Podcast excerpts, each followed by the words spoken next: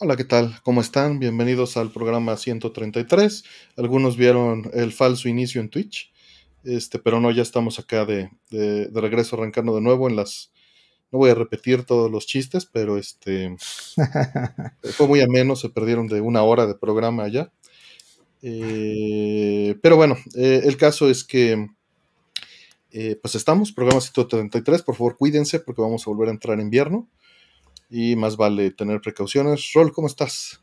Muy bien, muy bien. Estábamos platicando este, en falso, estábamos ensayando. Estábamos ensayando, estábamos ensayando. Este, lo que vamos a hacer es que eh, voy a arrancar ahorita unas preguntas, ¿no? Un, lotecito de 7 de 21 en lo que platicamos. Eh, ya están abiertas en este momento. Muchas gracias. Eh, y bueno, pues sí, ahora platícame cómo andas, qué tal estuvo todo. Muy bien, muy bien. Pues eh, eh, te contaba que ya, bueno, he estado trabajando en la última, en el último lanzamiento de Fedora 37, que fue esta semana. Pero hay unos cambios que son importantes y relevantes para nosotros, sobre todo con cosas que yo tenía como pendientes que me habían encargado. Una de esas es que la moto ya puede separar todos los canales. De hecho, estoy usando el, stack ahorita mismo. Ya puedo decir que, eh, que tome el micrófono exclusivamente del, del este, por ejemplo, de, la entrada de micrófono del XLR izquierdo, por ejemplo, que es así como lo tengo ahora, y la salida que vaya específicamente a los audífonos y al monitor, en lugar de ir, por ejemplo, al, al, este, al line out. Y lo mismo para los line-in y, de atrás y todo eso. Entonces, eso es algo que, está muy padre. O sea, son avances que, finalmente estamos teniendo en, Linux, ¿no? En esta, en esta parte. Y eh, también otra cosa importante son optimizaciones de binarios y cosas para poder hacer partes de captura, ¿no? Eh, y, y bueno, no tengo una no tengo una PC lo suficientemente potente ahorita, ni tampoco tengo una tarjeta de captura que me acepte 4K 60 Hz. No está. Pero, pero eventualmente lo tengo que hacer. Entonces, ahorita por lo pronto, con lo que he probado, está, está funcionando muy, muy bien ya el stack. Ya lo estoy, eh, digamos, estoy en, en últimas fases de, de beta testing aquí este, tuve un problema serio ahí con el driver de la Path, ¿no? Tuve que hacer un, este, un backporting de mi propio driver, bueno, mis propios parches a, una versión de driver anterior porque no se llevaba bien con kernel 6. Entonces, pues, poquito a poco, poquito a poco estamos haciendo algo que, posiblemente se vuelve más funcional cada día para la, banda que, que quiere usar Linux para, para capturar y para hacer cosas un poquito más, más pro. Entonces, ahí vamos. Eh, va a haber mucha gente feliz con eso. Eh, ahorita ya entraron este lotecito de preguntas. Ahí todavía un par de cositas que vamos a platicar y las vamos a lanzar. Eh, fue un lote de 7 de 21. Buenas noches, El Concho. Buenas noches a Gabriela Márquez, Karen Sauria, Víctima 87, Ferigne. El logo de hoy es por César Varelas. Muchas gracias. Como siempre, el overlay es de este, Casiopea. Eh, y bueno, muchas gracias Aldo por el, por el software, gracias a Karen acá por la moderación, John SP, eh, Zoe, eh, Retomón, Hola Planeta, este, John Speed, DJ Arnold, Ritalin, este, The Crow, Giri, muchas gracias a todos por andar acá. pues igual yo anduve ahí ocupado brincando entre varias cosas, empezamos tarde por mi culpa. Saludos ahí a Fabi Men y a los Yonix que andan por acá, Tormenta Blanca, Ferigne. Eh, juntos gradios hay que terminar para ser moderador. No, no, no, ha funcionado así todavía. Eh, y pues eh, estaba yo haciendo unos cambios ahí en MD Furia, que tenía rato que no, no tocaba el código, el, core de, MD Furia, pero creo que van a ser unos cambios para bien, a ver qué tal queda. Voy a experimentar con ello y, creo que va a ser una mejoría seria con poco trabajo. Eh, gracias al buen Bernard, que siempre es un apoyo fundamental unos detalles que encontró que parecerían mínimos, pero pueden tener repercusiones fuertes. Eso siempre es bonito cuando sucede. Eh, estuve trabajando pues, mucho en Olleo. Esta semana hubo, hubo varios streams no, no planeados, eh, otros sí, ¿no? Ayer estuve con, con, Abigail y con Giri y este, con Pixel, y más en, este, en el programa de los Jet Set Dreamers, haciendo este, platicando acerca del Sega Genesis, que haciendo su top, que ya saben que pues más bien es una exploración de la biblioteca. Eh, el, sábado de la semana pasada, justo un día después del programa anterior, hice un stream con el buen eh, Oscar Toledo, con Anoches. Vino a casa a dejarme una copia muy amablemente de su libro, de este Programming Games for the Atari este, eh, bueno, 2600. Este, ahí me le puso su dedicatoria y todo se le agradece muchísimo. Es un libro práctico, es un libro este, pues muy bien, muy bien hecho, muy bien escrito, donde les enseña este, pues cómo programar juegos para Atari 2600. Entonces, eh, no les quiero dar aquí spoilers, pero si lo quieren ver, vean el este. Pues está grabado el stream, ¿no? Eh, les dejo por aquí la, la, este, la liga del stream para quien esté interesado. Platicamos una hora del libro y de las capacidades del aparato, eh, y pues de, varias cositas, este, varios detalles más, ¿no? Em, y justamente pues aproveché el, eh, el, el, martes, hice un stream de Atari 2600 de, em, ¿cómo se llama?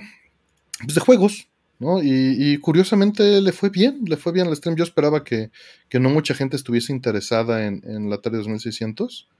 Y mucha gente se divirtió mucho, entonces si quieren, eh, échenle un, ojo. Sí se consigue el libro todavía, ese, se imprime bajo demanda. Eh, viene la liga, ahí está, ahorita puse la liga directa a su, al video y está la liga aquí para el libro, ¿no? Está en Lulu, pero los van a meter a, Amazon. Entonces sí recomiendo, y los tiene en ebook, si alguien lo quiere, prefiere bajar en ebook, están directos de su página.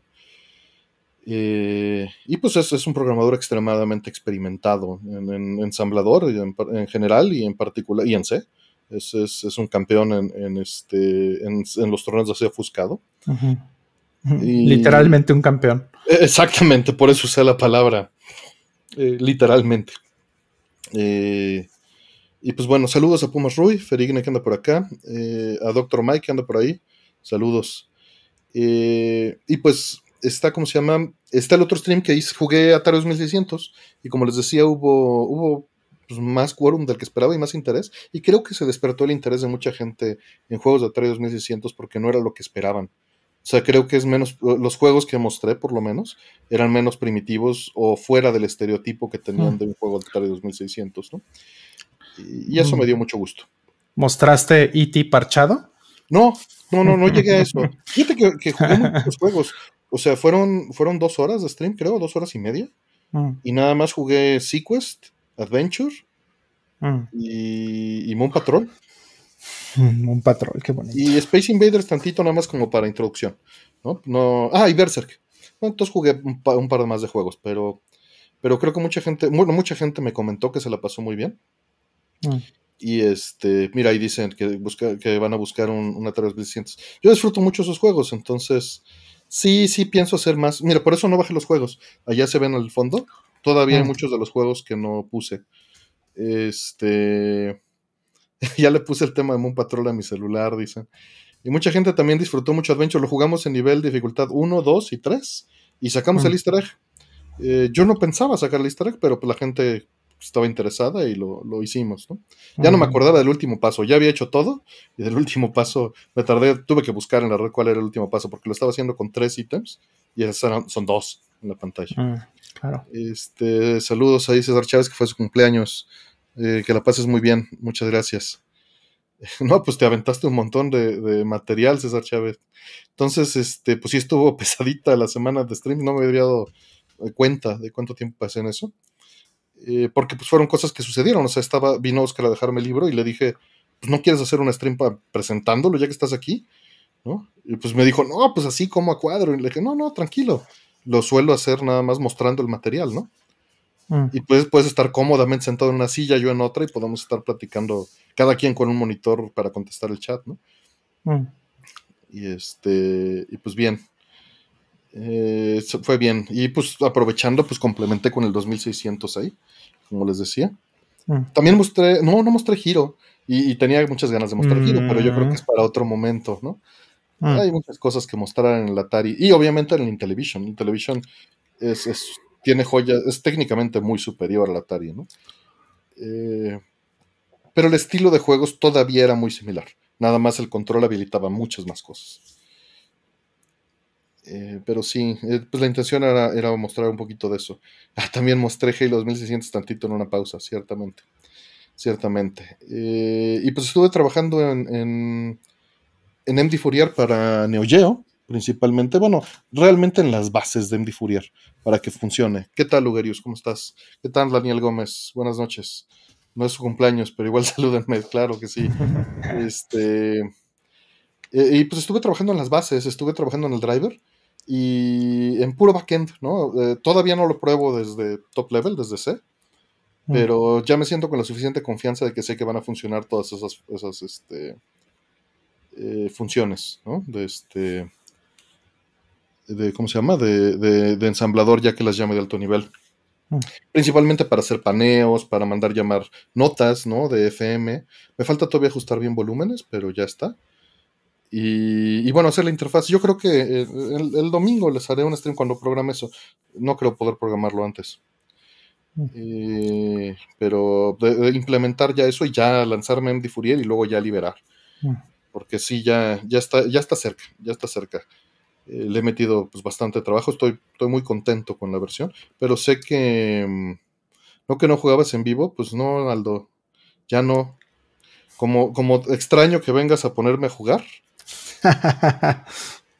y como sé que tú no juegas Atari, tú juegas, este, Aldo creo que nació con el 64, ¿no?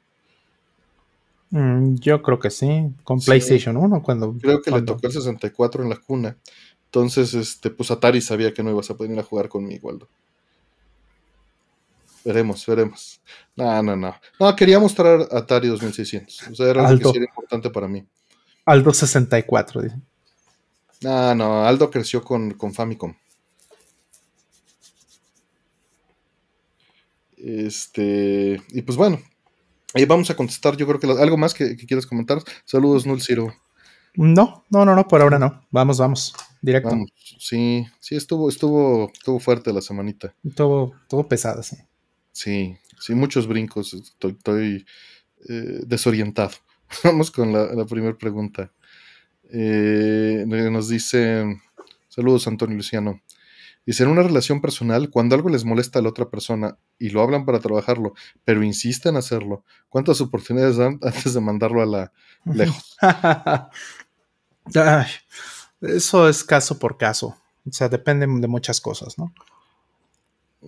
Porque hay una cosa que es como importante, ¿no? Este, eh, una cosa es un error, ¿no? Todos cometemos errores, todos nos equivocamos, ¿no? Yo, yo me equivoco seguramente más que ustedes juntos, todos todos los días, ¿no? Entonces, o sea, si alguien sabe de, eso, de equivocarse, soy yo. Pero una cosa es un error y otra cosa es un patrón.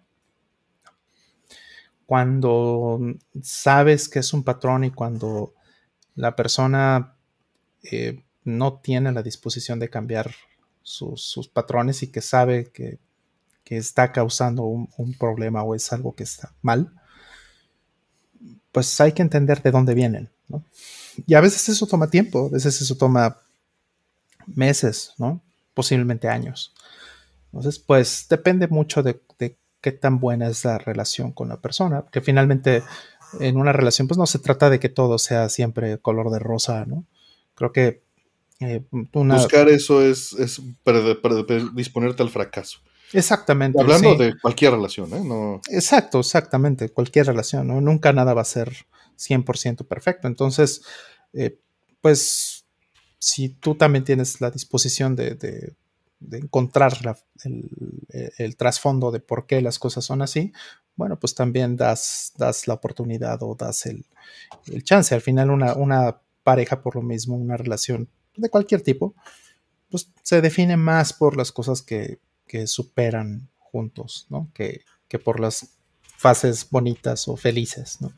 Esas, pues, puede haberlas, tiene que haberlas. Obviamente, pero, pero no es lo que realmente define el, este, qué tanto eh, tiempo o qué tanto le, decides invertir de, esfuerzo a una relación. Creo que eso, eso es lo que he aprendido con los años, ¿no? Cuando dices, no, es que esta persona de plano no lo va ni a intentar. Y a veces se nota. A veces en las cosas que no te dice. A veces porque de plano dices, no, es que está perdidísima, no sabe ni qué quiere. No sabe ni lo que tiene, no sabe, no, está apreciando, está a lo mejor, también puede ser, está en un momento diferente de, su vida que yo, o al revés, ¿no? Yo estoy en una, en una etapa diferente de mi vida que esta persona. Y pues ahí es cuando dices, mm, no, esto no va, no va a volar. Y es cuando, pues, eh, vale, vale más la pena prepararse, ¿no? Para, eh, para lo que viene. Y es lo que yo suelo hacer, por lo menos, ¿no? Doy eh, las oportunidades que sean necesarias, porque, bueno, también yo debería pedir las, oportunidades que sean necesarias para corregirme, ¿no? Cuando yo me equivoco, que insisto, es todo el tiempo. Pero cuando hay un patrón ahí que no se quiere cambiar, yo creo que ya no hay marcha atrás.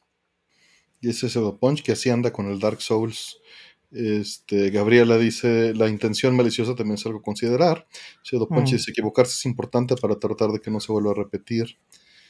Eh, mm. Rita Lynn dice, depende cuánto quieras a la persona. El, el, dolo, creo que esto que menciona Gabriela Márquez es muy importante. El dolo. El dolo es crucial. O sea, si tú sabes que hay dolo en una acción, hay una diferencia enorme, ¿no? Cuando, pues todos, insisto, todos nos equivocamos, ¿no? Y cuando lo haces sin querer o sin darte cuenta de lo que estás haciendo, bueno, pues, pues es muy diferente a que dices, ah, tú traías esa intención, ¿no? Hay, ciertamente es, es un nivel muy distinto de problema. Pues de, entrada, creo que efectivamente el dolo es este, un, punto. En las relaciones que normalmente busco o fomento, no me ha sucedido muchas veces en la vida esto, quizá no sucede, o quizá filtro con esto antes de llegar a una situación. Eh, sería difícil eh, eh, encontrarlo, pero trato de no cambiar a la gente. si, si si era algo que molesta mucho, pues no es una relación que fomento desde el principio. Eh, pero vamos, no, no es intencional tampoco. Eh, no, no cuento ocasiones, no llevo una cuenta de las situaciones, ¿no? O sea, literalmente sería en ese caso hasta que me, me, colme la paciencia, ¿no? Hasta que se llene el vaso y eso dependerá de muchos factores eh, emocionales y que me agarre de buenas o de malas, ¿no? Eh, pero pues no, o sea, suelo, o sea, no, no me he encontrado en muchas situaciones en las que esto llegue a suceder, por fortuna. O, le doy la vuelta a eso, no lo sé. Eh, pero de raíz, de fondo, eh, suelo no cuestionar mucho las acciones de las otras personas, las tomo como default. Obviamente si me afectan directamente, pues es una cosa distinta, pero eh, pues ahí trato de poner los límites. No, pero no, no, no cuento oportunidades ni, ni estoy navegando así con la revancha en la mente. No. o sea, que sé que no es lo que me estás diciendo o lo que nos estás preguntando, pero, pero no llevo la cuenta, pues. ¿Qué tal a Mike Ortiz, eh, Roter Raúl, César Córdoba, que ya se va a dormir, y DC, este, saludos. Eh, Dante Contreras, ¿qué tal? Eh, y pues bueno, eh, vámonos con la siguiente.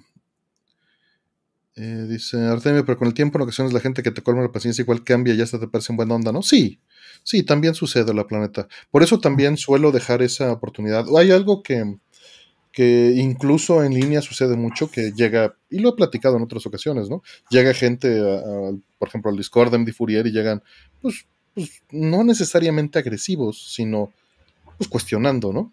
Y, lo que trato de hacer es pues, responder porque esa persona puede ser valiosa para el futuro de la herramienta, de la comunidad.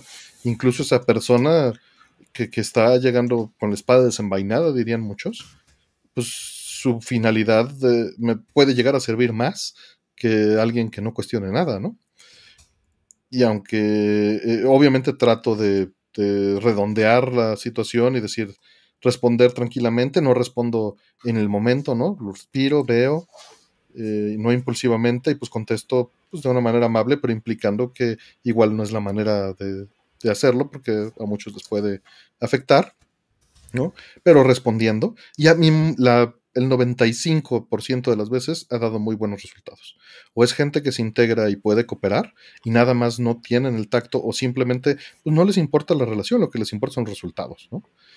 Eh, y hay otros este, escenarios que pues les digo a, a, mis compañeros, ¿no? Tú no sabes si esta persona va a ser la que se va a quedar manteniendo la herramienta en el futuro, ¿no? O va a ser el experto en una semana, no lo sabes, ¿no? Y si le damos la vuelta a todo el mundo, eh, si, empezamos a, a, responderlo, porque como, como bien decían, es algo muy difícil, yo no digo que, que, que lo domine, pero pues, lo único que puedes controlar es cómo reaccionas a las cosas, ¿no? Eh, y sí, a la gente le gusta demostrar que están en lo correcto, pero muchas veces, sabes, o sea, yo he estado en esa situación, yo, yo he estado en esa situación de, eh, le puedes decir inmadurez, de, le puedes decir de necesidad de atención, pero, sabes, no es un crimen. O sea, claro. nada más estás, estás equivocado y estás, eh, pues, quizá falto de efectividad, quizá falto de atención, quizá falto de reconocimiento. Eh, quizá uh -huh. solo necesitas demostrar algo. O quizá uh -huh. no te importa nada de eso y solo estás abogando por la finalidad de la herramienta. Y no me voy a, poner, uh -huh. a poner a adivinar cuál de todas esas cosas es. ¿no? Claro. Quizá eh, tienes una inversión en otra cosa contraria, ¿no? Por supuesto, eso, eso es algo completamente válido. Y he estado en esa situación, ¿no? Pero, pues, como decía Rol, está en otra posición eh, de su vida que yo no estoy, ¿no? Y ya estuve. Entonces puedo empatizar con la situación y decir, ok, o sea, no son las maneras, lo que tú quieras, pero igual y tiene razón, igual no sirve, ¿no? Si podemos redondear esta, esta eh, relación que se está formando a través de texto con desconocidos y se puede obtener algo bueno y se puede integrar y puede contribuir, voy a intentarlo. ¿no? Eh, y justamente, también la responsabilidad propia se toma como ofensa y, y muchas veces no lo es. ¿no? Eso es lo que he aprendido, por lo menos en Internet. Muchas veces uno lo toma como ofensa personal y eso habla más de uno que, que de lo que está sucediendo. Entonces, por eso trato de no hacerlo. Mm trato de no hacerlo. Pero bueno, así es, mucho código detrás de ese algoritmo. Eh, pero bueno, saludos, Zeroan, ¿qué tal? Tienes la responsabilidad propia de la defensa, ajá, que es lo que ya había leído. Perdón.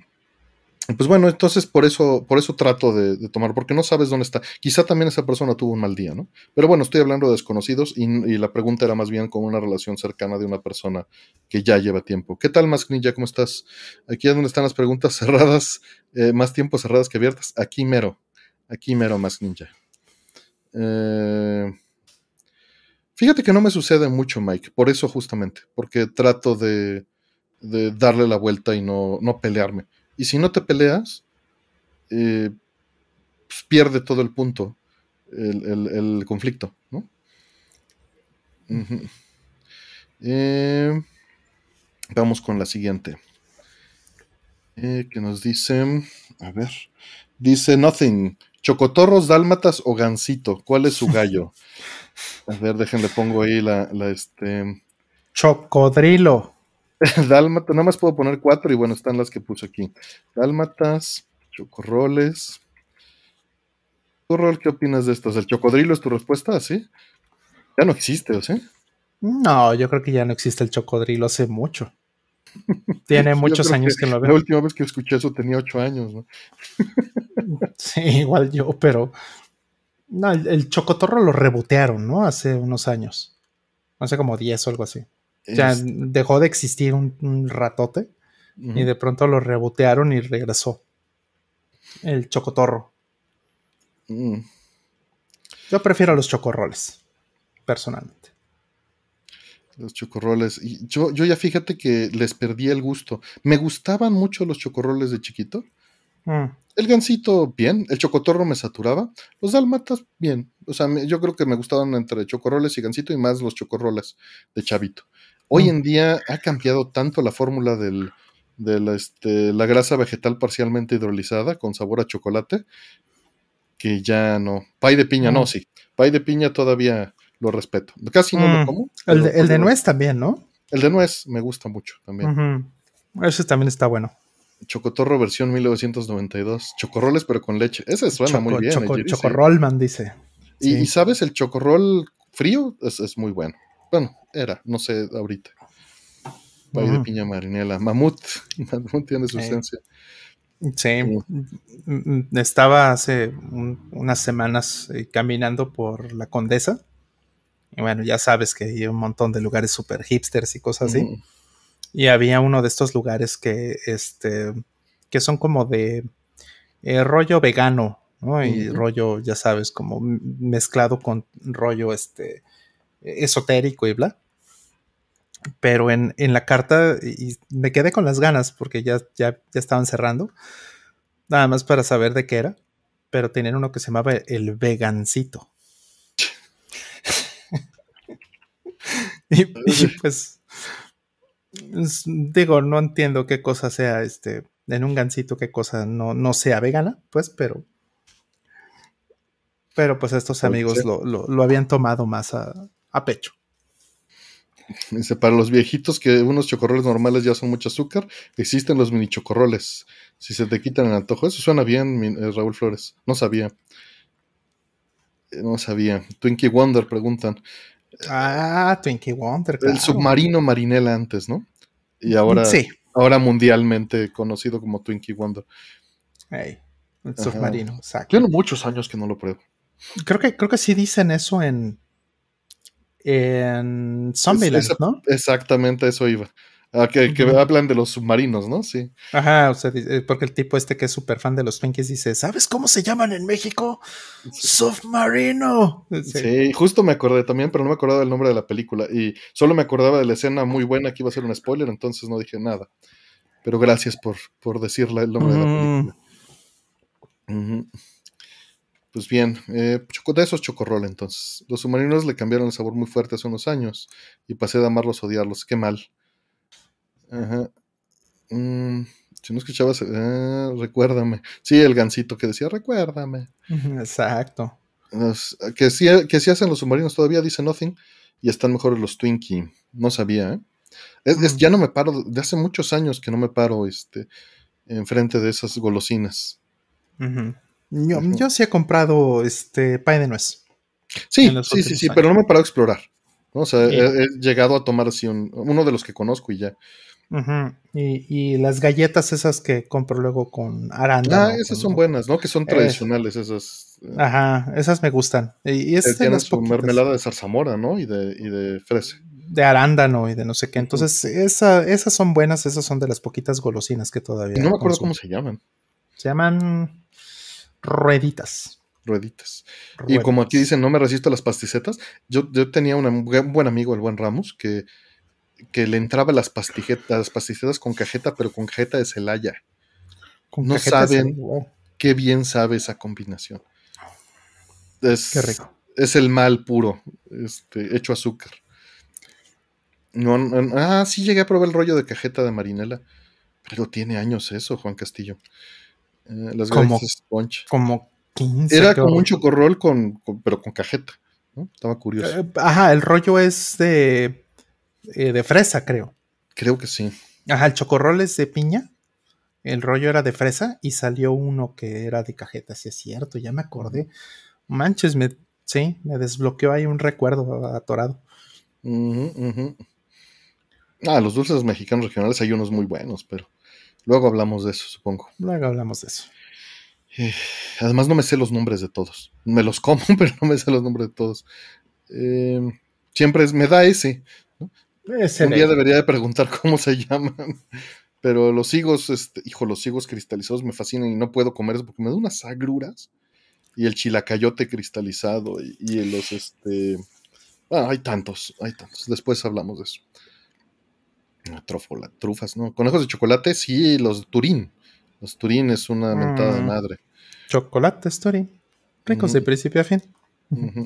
Saludos, la cobita del tejón. Pues vamos a, la siguiente. Oh, el membrillo, sí. Eh, no, ya no puedo disfrutar esas cosas. ¿Qué piensan de la situación de Twitter en general? Pues ya he hablado un poquito de eso la vez pasada y no ha cambiado mucho mi opinión. Pues creo que eh, pues se vio forzado a comprar, eh, no tenía ningún plan, como ha sido con muchas personas en el rango público en los últimos años. Este, y pues yo creo que la va a medio quebrar, la va a vender y ojalá nos quede algo. Porque para mí mm. Twitter sí es un ambiente muy, muy bueno. Productivo, ¿no? El ambiente que hay en Twitter, sí. Me funciona muy bien porque pues, solo sigo a gente que hace cosas que me interesan. Y hay mm. mucha gente, ¿no? Eh, sí, sí, sería una pena, ¿no? Que, O sea, yo no la uso tanto como tú, yo realmente consumo más que ya no posteo casi. Porque, mm, eh, pues la verdad es que las redes sociales me, parecen terribles en estos últimos años, después de muchas cosas que he leído, artículos y cosas que he visto. Creo que eh, en balance las redes sociales han sido más perjudiciales a la sociedad que, que benéficas, ¿no? O sea, obviamente están casos como el tuyo, ¿no? Casos como incluso el mío, donde ya no, eh, no, no, estamos siguiendo la onda, ¿no? De, la, de, las cosas que se tienen que volver virales y la gente llamando la atención y el narcisismo. Nunca, fue mi, mi, interés en Twitter. El narcisismo exacerbado por todos lados, ¿no? Este, justo platicaba hace rato de este libro, ¿no? Del, eh, que se llama La epidemia del narcisismo que es un libro que se escribió antes que existiera Instagram, ¿no? Que todas las redes sociales es la peor, ¿no? En ese sentido, que es la que más provoca eh, la miseria de, muchísima gente, ¿no? Que cae en este patrón horrible de, narcisismo. Y, eso es un problema con las redes sociales en general, pero es también mucho porque viven de eso. Viven de explotar esa necesidad de atención, viven de explotar vulnerabilidades humanas, ¿no? Y eso pues no debería ser sustentable en ningún sentido. Qué bueno que caigan ¿no? Facebook y Twitter y todas estas cosas como en una, en ahorita que estamos entrando en una recesión, ¿no? que ya estamos en una recesión, que caigan como en este punto de, bueno, ¿y ahora qué vamos a hacer con esto? Porque el modelo como tal de, explotar esas vulnerabilidades de la gente probablemente no es sustentable a largo plazo. ¿no? Eh, generando clics ponen a toda la gente a pelear y en el discurso están haciendo clic, clic, clic, clic, clic y órale, ahí les van los anuncios y ganamos más dinero. Pero creo que eso no, es sustentable a largo plazo. Sí, por ahí Carlos Hurtado dice que lo bonito de Twitter son las pequeñas comunidades que se forman entre usuarios. Eso es lo siempre, eso es lo importante siempre. Eh, algo casi imposible lograr en otras redes que son cerradas. Exactamente. Y aún en las redes por ejemplo Facebook, que la odio, con los usos de grupos, no garantices que va a llegar a la gente adecuada. En Twitter lo que yo recomiendo, o como recomendaba que funcionara, es que buscaras las cosas que te interesan, no el trending, no con hashtag, buscas la serie de palabras, tienes un interés nuevo. Ah, estoy interesado en Fourier, y buscas Fourier, y ves a toda la gente que está hablando de Fourier en México, en el mundo, y, y pues le das follow a la gente que te interesa. Oh, hoy me interesaron los hoyos negros. Buscas hoyos negros, le das follow a la gente que está hablando de hoyos negros. Claro. Y, sí. eso está increíble. Y eso no lo puedes hacer en Mastodon, no lo puedes hacer en Facebook, ¿no? Y, y eso es lo, triste, ¿no?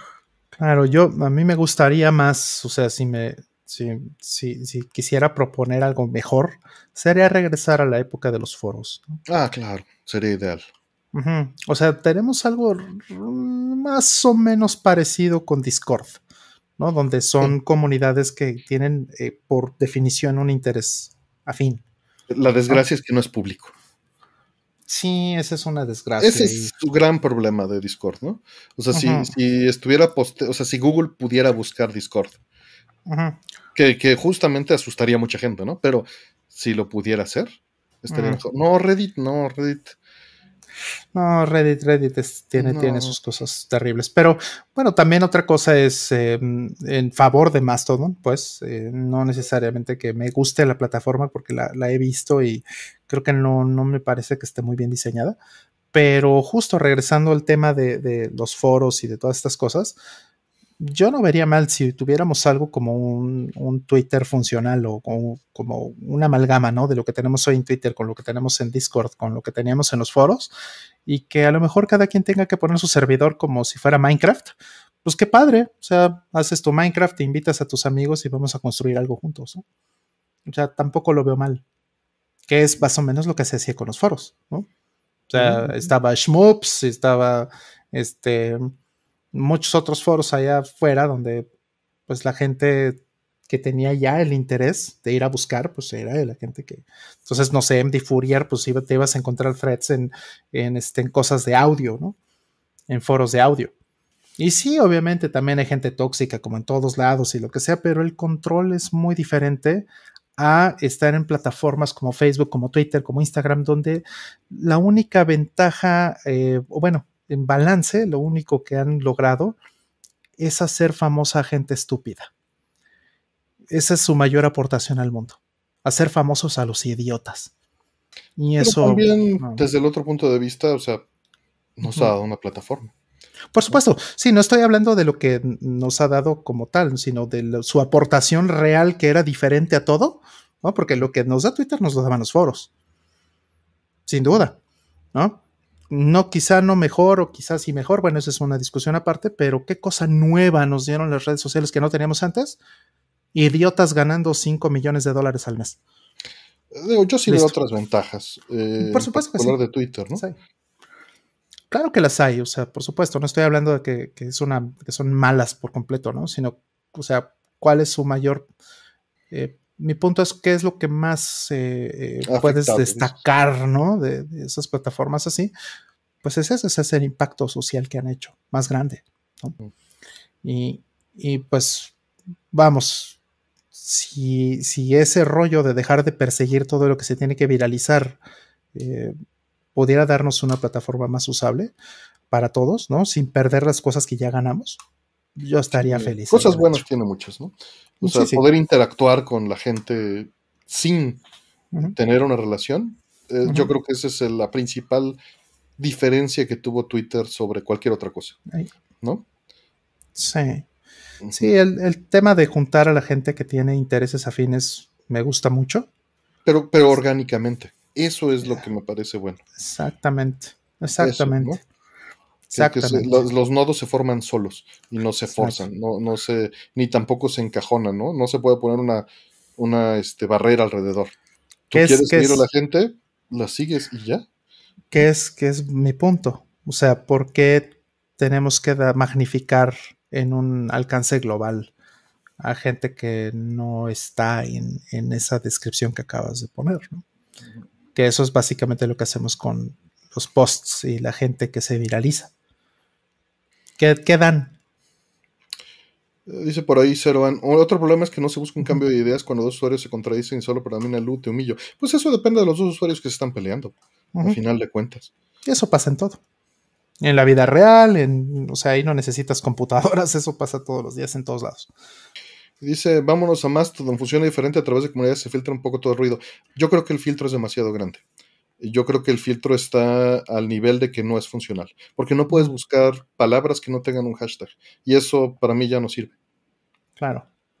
No me, o sea, nada más, cuando tú, cuando tú pones un hashtag, yo no, nunca uso hashtags, nunca. lo, has hecho por mame, lo has hecho por joder. Lo he hecho quizá por mame, pero si lo he llegado a hacer, han sido dos veces en mi vida, ¿no? o copiando algo. Y por eh, joder a alguien, sí. Claro, pero no uso. A, Aldo. me, este, me, molesta, me molesta. Y creo que es una manera de querer, este, si usas el de pregunta. No, ese lo usan ustedes. eh, hashtag Suite 240p. Hashtag Suite 240p. No, tampoco lo uso. Eh, pues no, este, creo que justamente se presta a la manipulación de la información orgánica, ¿no? Eh, prefiero buscar sin hashtag siempre. ¿no? Las redes sociales me dijeron que en la línea media capacidad intelectual general no está en el medio, está hasta abajo. Tampoco es necesariamente cierta, Alain, Alan Ruiz, perdón. Eh, depende, ahora sí que depende de dónde te muevas y depende qué busques. Depende qué busques. Eh, yo creo que puedes filtrar suficientemente bien y, al contrario he encontrado muchísima gente muy interesante y muy inteligente a través de Twitter. Claro. no está bien por hacer el pregunta, no. Creo que, creo que la parte, las partes buenas de Twitter son, son muy evidentes, ¿no? Para quien las quiera usar. Sí, sí, pero hay que usarlas intencionalmente, ¿no? La manera en la que se te autovende es, es mala. Sí, es terrible, exactamente. Y justo, justo es eso. Es, antes estaba muy limpia, ¿no? En 2009, 2010 estaba, estaba muy padre. Y, bueno, para mí sí ha seguido muy padre hasta el día de hoy. Sí, pero a ver, a ver cuánto nos dura, si nos dura. Exacto, y dicen aquí el algoritmo es siniestro. Sí, es que va por ahí, justamente, es, es el punto que quería poner, ¿no? Es qué es lo que le da más dinero a la plataforma, los conflictos, el drama, ¿no? Eh, las idioteces que todo el mundo quiere ver. Pero, pero ¿por qué? Eso es yo creo que la pregunta que es más importante. Y eso es nuestra culpa. Por supuesto. No hay que participar en ello. Eh, eh, o sea, no hay que entrarle al mitote. Exacto. Si no le entrara la gente al mitote, pues sí, efectivamente. Yo creo que, y por eso, por eso no me gusta el hashtag, porque siento que es la base que hace que todo esto suceda. Este, veremos. O sea, yo creo que somos nosotros, a final de cuentas. O sea, Elon Musk no puede hacer nada sin nosotros. Mm. Sí, eh, voy a poner aquí un, este, una tira obligadísima de XKCD mm. que habla del hashtag y de esas cosas justamente, que es el, ciclo de los eh, sigil, ¿no? el sigil cycle, que es, que es las variables con signo de pesos, ¿no? y este y, eh, arrobas y cosas en Perl, ¿no? Y los, los signos de más que ponían en Google y todas esas cosas, ¿no? Y, pues las la variación que hay con lenguajes que no los usan, ¿no? Como Python, por ejemplo. o, en, C, ¿no? Voy a ponerles una, frase de Snatcher ahí de lo que está hablando. Este, throughout history, suspicion has always bred conflict. The real conflict, though, resides in people's hearts. This conflict has just begun. Que es una frase de, Snatcher desde el principio. Mm. Es, el punto central de la historia de Snatcher, básicamente. O lo que quería explorar un Kojima joven. Mm. Eh, en fin, está lleno de bots o fanáticos, dice. Luego es tendencia a algo. Pero es que, ¿por qué ven las tendencias? No hagan eso. No vean las tendencias. Mm. Eh, lo que tienen que hacer es este. Úsenlo para ver sus intereses. No. O sea, más bien, si tus intereses son las tendencias, bueno, el problema está ahí. y, Twitter es perfecto para eso. Pero hay muchas cosas adentro de Twitter. Sí, la cosa es. La pregunta sería aquí: ¿Twitter sería sustentable como negocio sin ese tipo de cosas? Sin tendencias, sin explotar todas estas vulnerabilidades de la gente. ¿Realmente podemos tener una red social que sea sustentable? Porque pues al final no te están cobrando. Claro. Ah, el productor eres tú. digo, ¿le, puedo, le podía uno dar la vuelta y se le puede seguir dando. Yo uso TweetDeck, no salen comerciales no salen tendencias, no hay sort por las otras cosas, el sort es por la timeline y está todo súper limpio. Entonces, también mi experiencia quizás es muy distinta a verlo en el app con los comerciales, las tendencias y el sort que te obliga Musk. Claro. Eh, pero, lo puede, uno tiene la opción, pues. Claro, pero tú y yo somos súper malos consumidores y súper malos generadores de contenido en el sentido de negocio de estas plataformas. YouTube, Twitter, Facebook, Instagram. Bueno, para, YouTube no somos tan malos porque nos da algo de exposición gracias a todos ustedes. No estaríamos, este, no estaríamos aquí si no le produjéramos algo a YouTube. Eh, sin duda, que bueno, eso ya lo platicamos en otra ocasión, ¿no? Yo estoy segurísimo que, que, YouTube va a empezar a borrar videos en algún momento.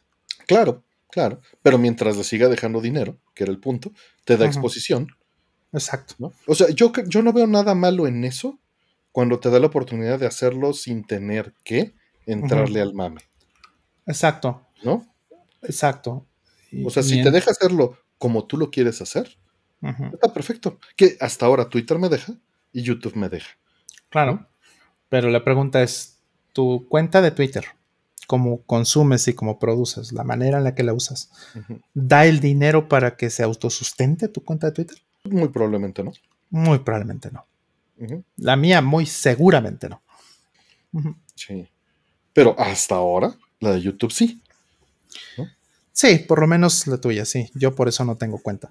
bueno, no tengo. Pero, pero si no estuviera esto aquí, eh, produciría una sexta parte de lo que le produce YouTube. Mm, pues sí, pero es mejor que tengamos un canal funcionando, ¿no? Claro, claro. A, dos con menos, ¿no? Respectivo. Sí, claro. Pero sí, efectivamente, o sea, yo lo veo como una sociedad. Y mientras eh, lo que te da es, más de lo que te quita o, te pone una plataforma, lo veo bien. Claro. Ahora, escala eso a millones de personas y bueno, es donde veo que efectivamente Facebook tiene todo el sentido que pierda tanto dinero en sus acciones y que Twitter esté en una situación tan dura. Porque pues esto a mí no me hace sentido justamente. Sí, es una simbiosis de Tochel. Dice, no estarían aquí si no fuera porque Asher y su contenido conflictivo en Atomics que le dio sustento hasta 2016. Por eso lo seguí. Pues digo, se le debe mucho a Asher, se le debe mucho a Renzo, se le debe mucho a Noriega, se le debe mucho a Aldo, a mucha gente. O sea, no estaríamos aquí sin todos ustedes y sin toda esa gente, sin duda alguna. Claro. Eh, yo opino que armen un falso drama de Sega versus Nintendo. Es lo que siempre hacemos, hola planeta. hacemos. hacemos el falso drama, lo acabamos de hacer ayer. Sí, claro. Es, es, montado y lo tenemos ya así los golpes preparados. Yo te digo esto y tú vas a contestar así. Ahí estaba ayer yo diciendo que, el fraude de, de Yuji Naka y todo. eso. Ándale, sí. No, yo tenía una frase, fíjate. Bueno, va a salir la pregunta. Ahorita dejamos ese, ese para, para después. Te faltó tu playera de Genesis hoy. Este, sí, pero me iba a poner, me iba a poner una playera, pero, ¿sabes? Este, no, no me la puse como... Bueno, no, de poco. No me he visto para el programa, me falla, me falla el guion, me falla. Vámonos a, a la siguiente. Es todo organizado como un fútbol picante, es como la lucha libre que el drama es lo que los hizo populares en primer lugar. sí, nos encanta buscar el drama, Rulon Kowalski, y somos bien populares. Las dos cosas son completamente acertadas. Uy, somos súper populares. Súper populares y buscamos todo el drama. Me encanta poner el drama de qué línea de programación en ensamblador voy a poner en la siguiente. eh... ¿Por algún motivo llegarían a pagar los 8 SD para el Twitter Blue? Pues solo si están bien justificados. Mira, si, si me garantizara no tener comerciales pues, pues, eh, y, que funcionara como quiero, no tendría problema. Que es lo mismo que sucede con YouTube. En YouTube pago el, este, el, premium porque me da lo que necesito. Eh, Vístete para el programa que quieres, no para el que tienes. no, me he visto para el que tengo. No me, no me fijo. Si, vieras que no me fijo en lo que voy a poner, agarro la playera que está hasta arriba del stack. Dress for success. Es una, es una pila de playeras. Eh, Nintendo contra Sega nos tiene aquí. ¿Qué tal, Enoch? Buenas noches. Eh, lo que callamos los ingenieros, dice, no. Eh, señora, que nos aventamos sillas virtuales y el stream como señora con sed de sangre. No, espérate. Eh, dicen que Streams son rentas fue conflictivo en su tiempo. Bueno, todavía lo es. Eh, ¿Tú crees que eso genera views? Al contrario. Al contrario. Eh, más bien se enojó mucha gente con nosotros y nos dejó de ver y de seguir. Y eso era nuestra opinión. y sigue siendo nuestra opinión. Dress for Success. Pero vamos a hacer un montaje. Vamos a poner aquí el, el drama. Roll ya va a ser pro rentas digitales. Claro, así es. Sí. Así es, así es. Ya voy a mm. ser pro Xbox. Ya, ándale. Yo pro Sonic. Este. Eh, es el hecho, le dije a alguien que sus juegos digitales eran rentas y me dejó de hablar. Pues sí. Pues es que mucha gente toma esas cosas como un juicio personal y no lo es. No tiene por qué serlo. O sea que no entras en conflicto, ¿por qué playera vas a usar para salir? Pues a veces me dicen que tiene hoyos y entonces ya me regreso y la cambio. Pero nada, a veces, dependiendo. si me da mucho frío. Eh, el drama que armaba en la Atomics cuando se hacía votación para juego del año. Mm, por emulación. Pues por emulación sí soy este, la cubita del tejón. Por eso trabajo en esas cosas. Mm, ya no tendría el lo que pasó con Yujinaka. Ahorita vamos, ahorita vamos. Eh, que justamente, bueno, aquí está la pregunta. Eh, nos dejó una pregunta de miembro DJ Arnold Ramírez, que dice: ¿Realmente Yujinaka se merecía ser arrestado? Es, es, difícil hacer un juicio moral así directamente. Lo que se sabe y lo que se tiene presuntamente, y ya se ejerció una acción sobre ello, es este que compró acciones y las vendió sabiendo que iban a subir de precio. Entonces, este armen drama de Star Trek, al rato, al rato. Es inside tracking, exacto. Aunque sea feo, sí. Pues sí. Y si es, es, o sea, el asunto es, yo no quiero decir, sí, sí lo hizo, pero si lo arrestaron es porque tienen evidencia, ¿no? O está la acusación, o no sé cómo funciona particularmente en Japón. Pero el asunto es, si hizo eso y lo demuestran, pues, pues sí, tenía que ser arrestado. Es, difícil en Japón. La ley en Japón es complicada porque mm, tienen un 99% de convicciones. O sea, está muy cañón. Si te arrestan, es, eh, su sistema judicial es bastante duro, bastante estricto, bastante cuadrado. Entonces, hay veces en que, mm, eh, bueno, muchas veces no he, escuchado de personas que, me han contado o he visto también artículos que hablan sobre eso, pero es muy, muy duro el sistema judicial japonés. O sea, tú definitivamente no quieres ser arrestado en Japón.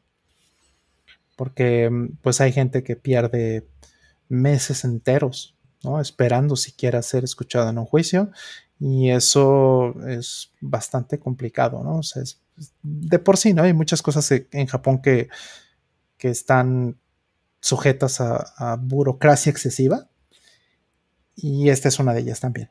Entonces, vamos, no estoy diciendo que, no sea inocente, ¿no? Obviamente, si es inocente, tendrá que demostrarlo, pero el simple hecho de que lo hayan arrestado, por lo que se sabe del, sistema japonés, es muy duro para él. Y es algo que sería relativamente fácil de demostrar, ¿no? Nuevamente no estoy diciendo que sea culpable, pero se puede demostrar que tenía acceso a la información, se puede demostrar que compró las acciones antes y se puede demostrar que las vendió después. Sí, así es. En, en muchas empresas hay lo que se llama un trading window, ¿no?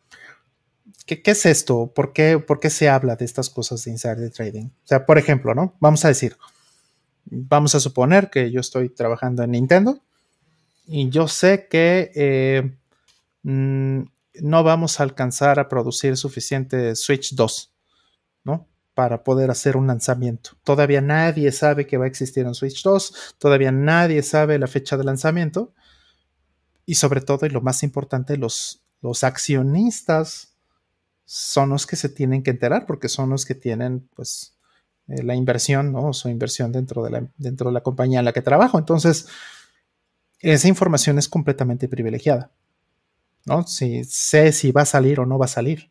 Entonces, el hecho de que exista o no exista, por ejemplo, un Switch 2 en este caso, va a ser o que suba la acción o que baje. Entonces, yo usando esa información privilegiada puedo decir, ah, yo sé que va a bajar, entonces las vendo caras. O yo sé que va a subir, entonces las compro baratas. Entonces, eso es el insider trading. Y para eso, por ejemplo, existen en muchas empresas lo que se llaman insider window, o perdón, un trading window, que es, hay una ventana de tiempo donde la compañía no va a hacer ningún lanzamiento, donde no va a hacer ningún cambio importante, donde no va a, pasar nada eh, relevante, ¿no? Donde la compañía sabe que no va a hacer ese tipo de cambios. Y durante ese tiempo, entonces los empleados pueden, o la gente que tiene acceso a esa información privilegiada, tiene la oportunidad de estar intercambiando. Pero cuando no se está dentro de esa ventana, está prohibido. Y eso pasa en muchas empresas, es, está regulado en, múltiples países. Entonces, si están acusando a Yuji Naka de esto, significa que lo hizo en un momento en donde él tenía información privilegiada, potencialmente pues, y eh, ganó dinero ya sea vendiendo caro o comprando barato, una de las dos. Y pues eso es muy grave y está penalizado en muchos, muchos países.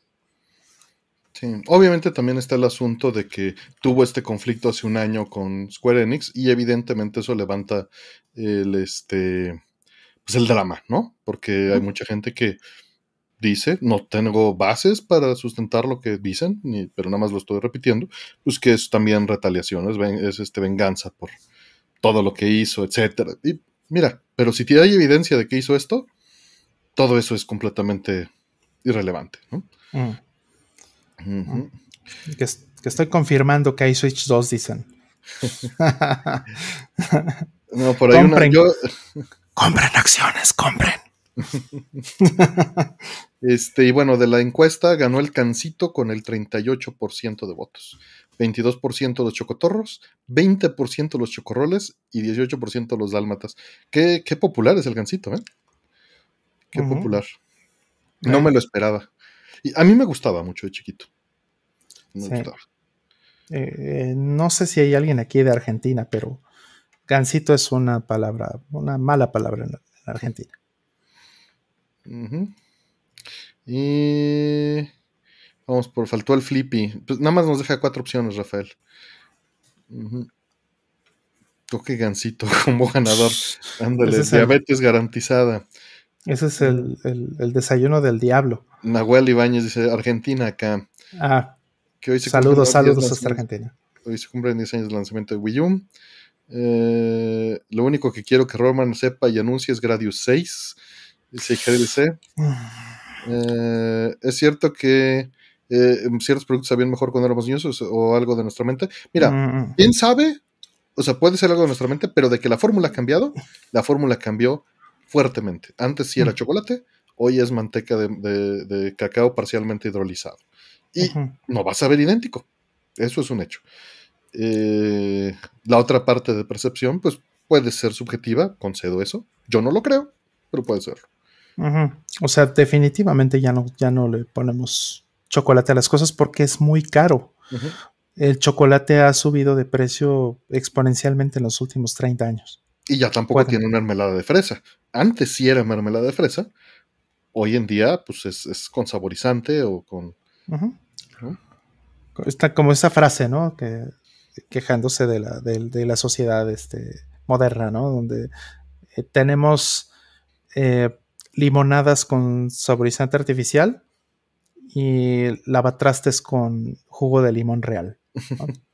y, ojo, no tiene nada malo que sea artificial, sí cumple, o sea, el saborizante sí cumple, porque realmente un saborizante artificial es este, es como se llama, es la imitación de la misma molécula, en teoría. Hay otros casos en donde es, una imitación que se quedó mal hecha y el sabor a fresa artificial, la mayoría de veces tiende a saber a fresa artificial, no fresa de verdad.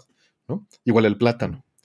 Eh, y tenemos ya asociados esos sabores también a, las cosas, ¿no? Eh, pero podría, es una síntesis de la molécula, efectivamente. Entonces no debería haber diferencia. Pero lo que sí cambia es cuando son sustitutos y hay muchos sustitutos, ¿no? Antes este, el relleno era, era pues muy distinto, era, eh, tenía la consistencia de una mermelada de fresa. Hoy en día, pues nada más es un es, es eh, sirope de maíz con este con el saborizante a fresa, ¿no? Y pues sí es algo muy distinto. Sin plomo en los colorantes ya no es igual, dice Retomón. con suficiente plomo te dejan de saber todas las cosas, no te preocupes. El plátano artificial, dice la leyenda, es un plátano que ya se extinguió. Efectivamente, eso es una gran posibilidad, como el motitas de plátano, ¿no? O la que, mm. Sabe un plátano que ya no tenemos, porque efectivamente, pues todos los plátanos son clonados y una sola enfermedad los destruye a todos. Em, Correcto, el plátano que comemos hoy día no es para nada el original. Bueno, Nosotros el que comieron nuestros papás. Bueno, bueno, en general, el plátano con la forma que conocemos del plátano, eso, ese no es el plátano original. Ah, no, no, bueno, ninguna de las, ninguna, así les, les firmo. Todas las frutas y todas las semillas que comemos, todas son trans. Todas, y ninguna se parecía a lo que está. Hay un canal que se llama Fire of Learning en YouTube que habla de toda la historia de cada una de estas frutas y es muy interesante. Es muy, muy interesante. El, el, plátano era, era una, una, esfera. Era como Verde. Era como una guayaba. Las semillas eran como de guayaba. Como, una si lo quieren ver así. Exacto. O sea, nada que ver con el plátano que conoce la gente hoy. Ni las lechugas, ¿no? No, sabían, por ejemplo, que, digo, tal vez me voy a equivocar, pero la coliflor y la mostaza son la misma planta y combinado con este, todas esas, y, ¿qué? La, la col de Bruselas, son la misma planta que nada más la hemos domesticado distinto. Dice Gabriela Marca es delicioso plomo. Eh, Dice, como la mermelada que te dan los sobrecitos de Kentucky para los biscuits. Sí, pero con esa no te metas, ¿eh, profesor sí, nada que ver. Nada. Se llama Fire of Learning. Eh, fuego, déjame, te lo busco. YouTube. Fire of Learning. Fire of Learning. Y... Daniel Gómez, que al plátano no lo creo, Dios. Seguro está haciendo una referencia a un güey que salía, el Banana Man le llaman. Aquí está el canal de Fire of Learning. Cristiano haciendo apología, diciendo, claro que lo creo Dios, por eso tiene la forma para que lo puedas tomar con la mano y le puedas quitar. Es, que es perfecto, es perfecto. Pero realmente es que es una selección igual que los perros. O sea, ¿qué tiene que ver un cholo con un coyote? ¿Qué tiene que ver un, chihuahua con un lobo? ¿no? Bueno, lo mismo que tiene que ver un plátano con, con lo que era. ¿no? Lo mismo que tiene que ver el maíz lo mismo que tiene que ver el trigo con el pasto. El trigo es un pasto. Sí, la cerveza viene de pasto también. Sí. Ay, qué rico. ¿No? Pero no estamos acostumbrados a ver, eh, a verlo así. Muchos ya lo saben, ¿no? No es una sorpresa para todo el mundo, pero. Claro. Es diseño inteligente, pero por el ser humano a través de años. Pues sí, claro. O sea, finalmente eh, como bien dice Artemio, ¿no? no hay una sola cosa que comamos hoy día que no sea eh, eh, genéticamente modificada, ¿no? O sea, si estiramos lo suficiente el término, todo lo modificamos genéticamente, que no, tal vez no teníamos microscopios electrónicos, ¿no? Hace un siglo, pero el plátano está genéticamente modificado para que fuera como es hoy. Sí, bueno, vamos a continuar. Selección no natural. Pero depende, nosotros somos parte de la naturaleza, sí o no. Ergo, todo lo que hacemos es natural. ¿Mm? No puedes decir que una presa hecha por castores no sea natural, ¿o sí? Exacto. Sí, yo, yo siempre he tenido problema con esa palabra, sobrenatural, ¿no? O artificial. Tecnología. tecno significa artificial. Sí. Pero pues todo es relativo a la cultura, a final de cuentas. Y pues sí, sobrenatural, pues. Pues sí, o sea, si existe es natural, punto, ¿no? O sea, ¿por qué tendría que ser sobrenatural si sí existe? En fin. a final de cuentas, artificial. ¿Los fantasmas son artificiales, Rol? son, son artificios, posiblemente, que es distinto. Entonces son tecnológicos. claro, claro, claro. Gracias, sí. Claro, claro, la fotosíntesis es una tecnología, pues ¿por qué no el ectoplasma? Exacto. Eh, nuevamente es lenguaje y obviamente estamos brincando y haciéndolo plástico. Exacto. Porque, pues, al fin son raíces y las seguimos utilizando, pero no te das cuenta de eso más que con la edad. Ah, dice Karen sabe que el amor a Xbox que, le tengo a Xbox es sobrenatural. es sintético muy sintético, sí. Me, encanta la frase de, esta canción de, de, Kraftwerk, que sacan las frases en español en el disco Tecnopop, que mm. dice este decibel sintético. Me fascina esa frase. Porque así lo dicen en español, ¿no? Mm. Dice decibel sintético. Sí. Un ingeniero agrónomo de mi trabajo me explicó que solo el maíz ha sido realmente transgénico. Lo demás son cruces de especies y decía que no es lo mismo, es más natural. Entiendo, entiendo a lo que se refiere. Ah, semántica. Eh, sí, sí, sí. O sea, obviamente si te metes como un ingeniero agrónomo y tienes que hacer la distinción, pero eh, hay que ser claros en que transgénico puede significar, en un contexto más amplio, que hemos cruzado los genes y hemos hecho injertos y hemos hecho selección a través de injertos. Y hacer injertos es transgénico. Los virus hacen modificaciones transgénicas en las cosas. Entonces, con el simple hecho de haberse infectado una cosecha de maíz con un virus que haya tenido genes de otra planta, ya es transgénico. Obviamente, nosotros ponemos la línea en mm. cuando metemos nosotros intencionalmente los genes. Pero eso no significa. O sea, ¿qué diferencia hay entre hacerlo intencionalmente con que haya sucedido por accidente? Esa es toda la diferencia entre esa distinción que te puso el ingeniero agrónomo. Y la entiendo, pero hay que ver el contexto en el que se está exponiendo, ¿no? Claro. Sí, es, es eh, útil poner esa línea. es, razonable. sí, como, como todas, ¿no? Como la de natural y ah, sintético. Exacto. Sí. Eh, retiro, descansa. Gracias, si no veis, descansa. Ajá, gluten free. Yo quiero hacer un jerto de carnitas con barbacoa para generar barbanitas o carnicoa. Carnicoa. Eso no, suena nada mal, ¿eh? Los tacos, todos los tacos tienen que ser sintéticos o son naturales. Yo digo que todos son sintéticos. hay, un, hay un compuesto en, el vino que es muy benéfico para la salud que se llama resvera, el ah. resveratrol. Ok.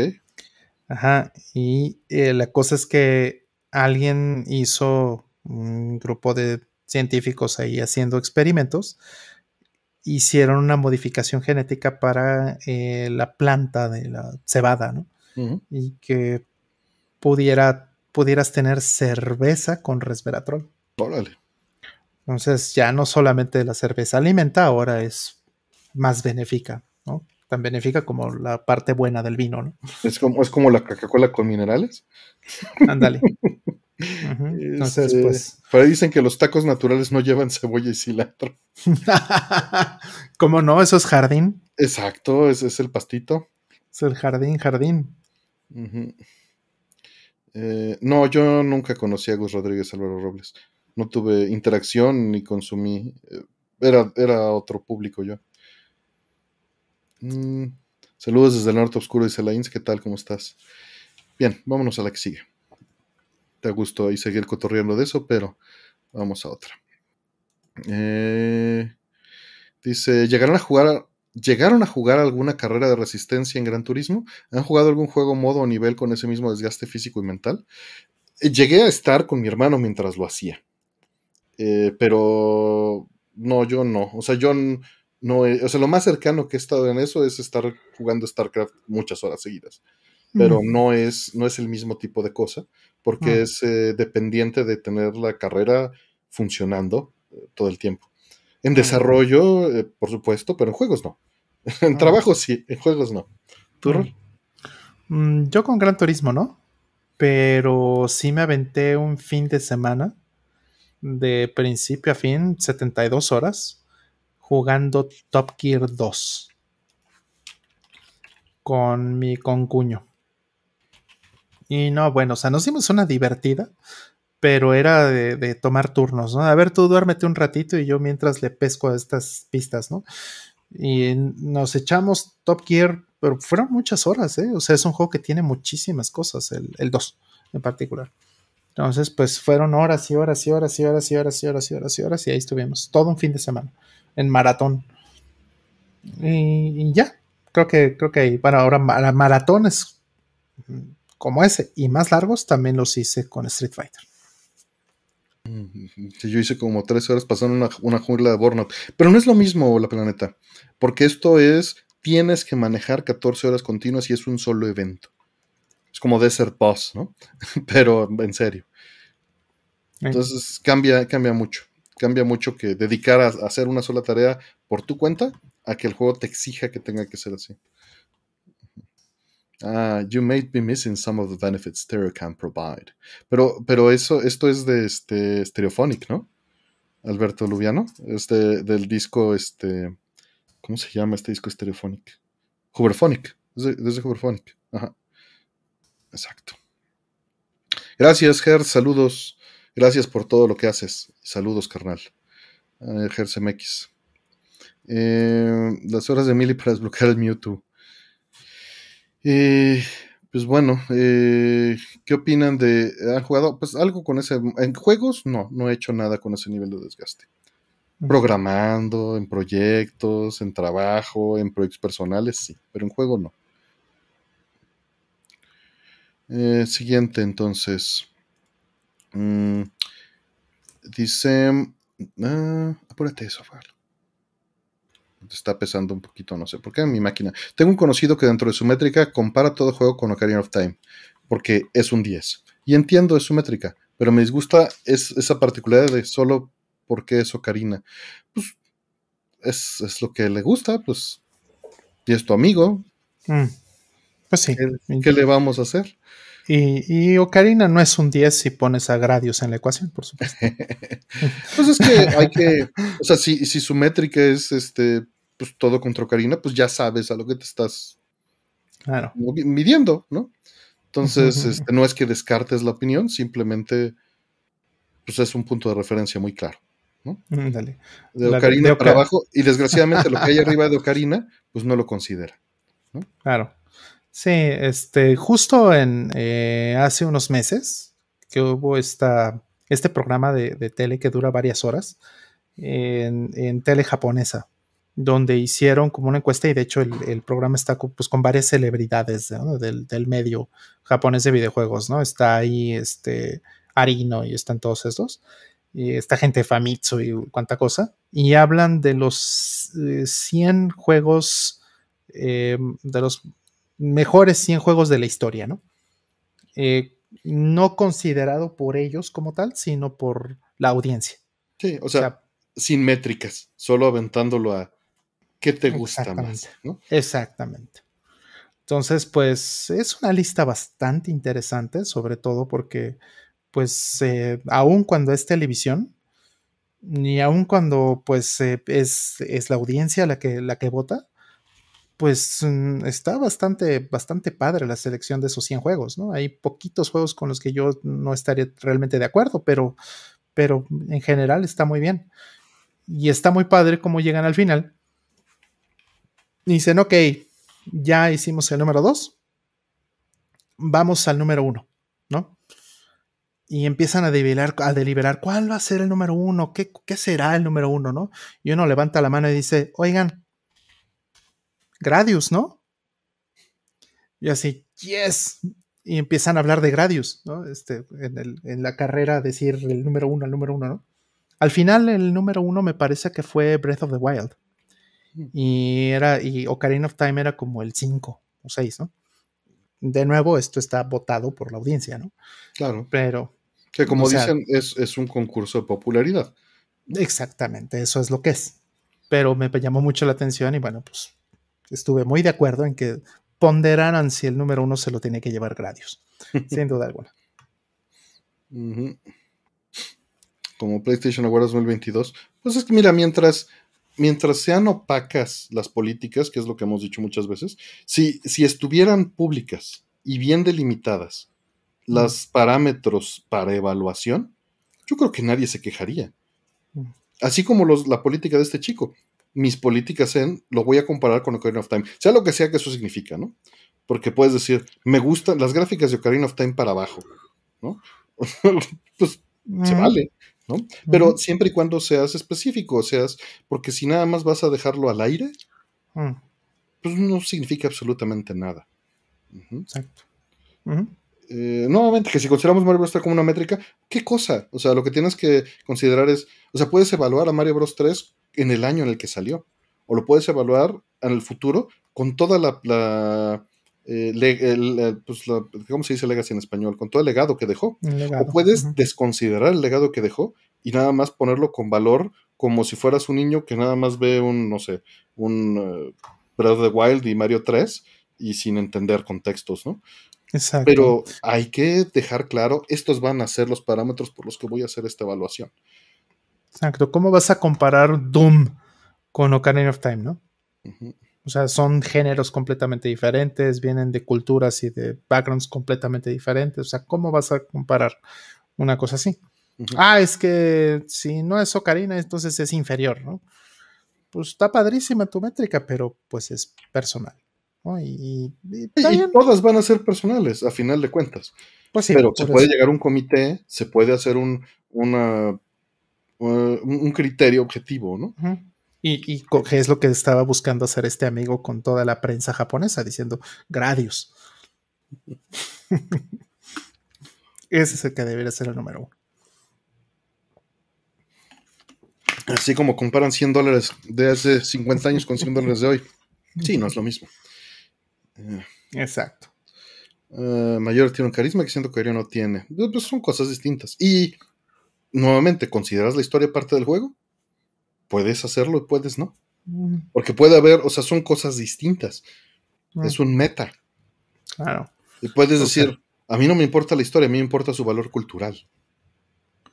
Se vale. Se vale. Y, que Link no es como tal un personaje entrañable, ¿no? No es un personaje que se desarrolle. O puedes decir, un avatar. Yo voy por las waifus. Va. Xeno waifu. Xenoblade. Sí, sí, sí. En fin. Ah, si, si se dejan los parámetros objetivamente calificados, ¿no? Y se pueden cuantificar, pues creo que es mejor para todos. Pero, ¿quién hace eso? Seamos honestos. Por eso, pues a lo más que se puede llegar es a dar argumentos. Exacto, y, juzgas las cosas objetivamente por atributo. Atributo por atributo, ¿no? Si no, no estarías comparando realmente manzanas con manzanas. A ver, ¿quién tiene mejores gráficas? ¿Por qué? ¿Cuál tiene más geometría? ¿Cuál tiene más texturas? ¿Cuál tiene más efectos? ¿Cuál tiene más resolución? ¿Cuál tiene más framerate? ¿Cuál tiene, o sea, eso son cosas cuantificables. Claro. Puedes decir cuál tiene menos box, cuál tiene más DLC, ¿no? Y todo se vale. ¿Cuál, tiene, ¿Cuál tiene más box? Uy, no, en ese me gana. mucho, ¿no? Hay mucha gente a la que le divierte mucho los box. ¿Se vale? Eh, ajá. Cyberpunk y, este, Skyrim y todos estos. Mejor marketing. han sido divertidos con, con, los, con los mods, ¿no? Por, precisamente por la cantidad de box que hay. Positivista contra normalista. Puedes clasificar los juegos así, por supuesto. Dice Gabriela Márquez, no tengo ningún juego al que le dé un 10 absoluto. Xenogears, Gabriela. Xenogears. Ni era autómata llegué a Nier Automata por, por la waifu, me quedé por la historia. Sí, es algo muy común. Eh, ok, dice Gabriela. No, dile que no, Gabriela. eso, eso. Muy bien, Gabriel. Dile, no, Gradius. Y Gradius. ¿Ves? Así se le contesta Rol. Es de Xenogears para abajo, sin duda. ¿Y Gradius dónde quedó? No, no, bueno, Gradius está en ese. Ese está fuera de la escala. Ya.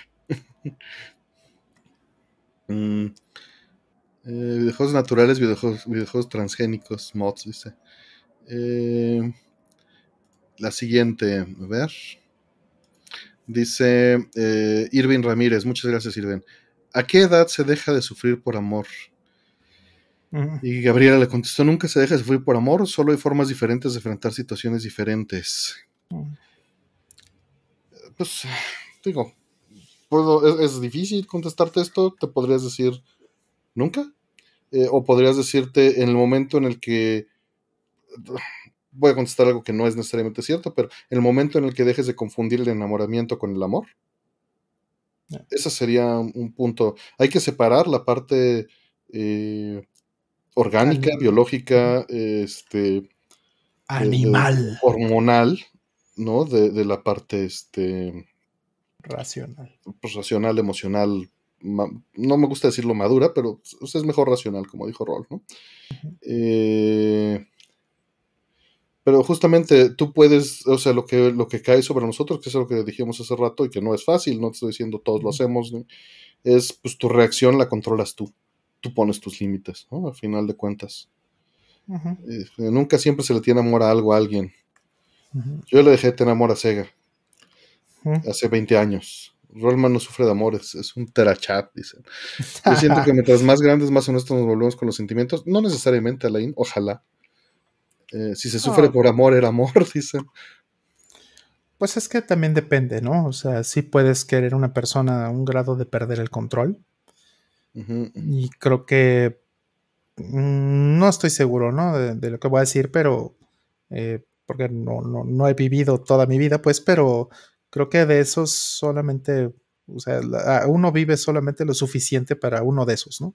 Amores, ¿no? Locos que te, te, te despedazan y te vuelven a armar. Eso, e, eso puede ser una experiencia buena en, en muchos sentidos porque también tienes que aprender a ponerte límites y a ponerle límites a las cosas y a las personas alrededor tuyo.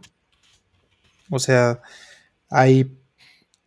Eh, el amor es muy importante, sí, en la vida, pero pues no es lo único valioso, no es lo único importante, ¿no? Es, eh, eh, hay muchas otras cosas que tienes también que cuidar y tienes también que, eh, cultivar.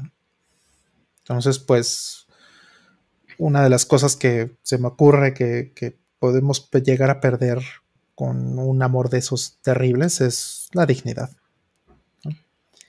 Y pues no, eso no lo puedes sacrificar por nada. ¿no? No puedes hacer eso. Entonces no puedes llegar a a, querer a alguien de una manera que sea perjudicial, ¿no? Ya sea para ti o inclusive para otra persona o para alguien, o para alguien más, ¿no? No, no es bueno, no es sano. Entonces, pues tienes que aprender a controlar tus impulsos al, punto de decir, a ver, sí, sí, quiero mucho a esta persona, pero hasta aquí. Y, dominar esos sentimientos es, es, algo que toma muchos años. Puede ser que lo logres temprano en tu vida, tal vez, ¿no? 20. Difícilmente creo que alguien lo logre en la adolescencia. Creo que eso nunca lo he visto pasar. Pero también es, eh, eh, es terrible cuando veo que está toda esta gente que son muchos adolescentes tardíos, ¿no? Volviendo a culpar un poco a las redes sociales también de eso, ¿no? De promover este tipo de dramas, eh, donde pues se comportan a los 35 como si tuvieran 15, ¿no? Entonces es muy difícil determinar cuándo le toca a una persona realmente darse cuenta que, los límites los tiene que poner uno. Es muy raro y muy, muy difícil poder hacer eso. No creo que haya una edad en particular. Creo que definitivamente no es la adolescencia, pero creo que fuera de eso, en cualquier momento de tu vida es, es lo correcto. Claro a ver, leer un poco, dice, vayan a terapia, amigos, físicamente si hay cosas para el cerebro nos ponen tristes, pero no hay forma de no sentir sufrimiento. Es un, buen consejo. Vamos a leer porque hay muchas perspectivas, ¿no? Eh, por ahí Tochitl dice que la ciencia dice, digo, eso de la ciencia dice quién sabe cuál sea la fuente, pero el promedio del humano se enamora tres veces en su vida, es la fuente que, tiene Tochitl. Eh, por acá, aprender a valorar lo que tenemos. El amor entre la familia puede ser doloroso, claro. Es difícil, las relaciones son difíciles. Con engaños te hacen perder la dignidad. Este, hay, hubo, no es, necesariamente relacionado con amor y puede ser, no necesariamente un spoiler, eh, pero en Next Generation hay un eh, momento en el que justo Data se acerca, después de que hubo una decepción eh, a mm. Riker, y puse ahí el video, si lo quieren ver, es un clip, y pues le pregunta que que cómo los humanos eh, manejan esto de, la decepción, de, la, de, la, traición sobre la, sobre la confianza, ¿no? le dice cómo se preparan emocionalmente para eso y Riker le responde, nunca se está preparado. Y le dice, bueno, ¿por qué lo hacen? ¿No? Dice, porque si no hay confianza, no puedes experimentar amistad, no puedes experimentar relaciones. y, y, entonces, ¿qué haces? Eh, se arriesgan, dice, siempre.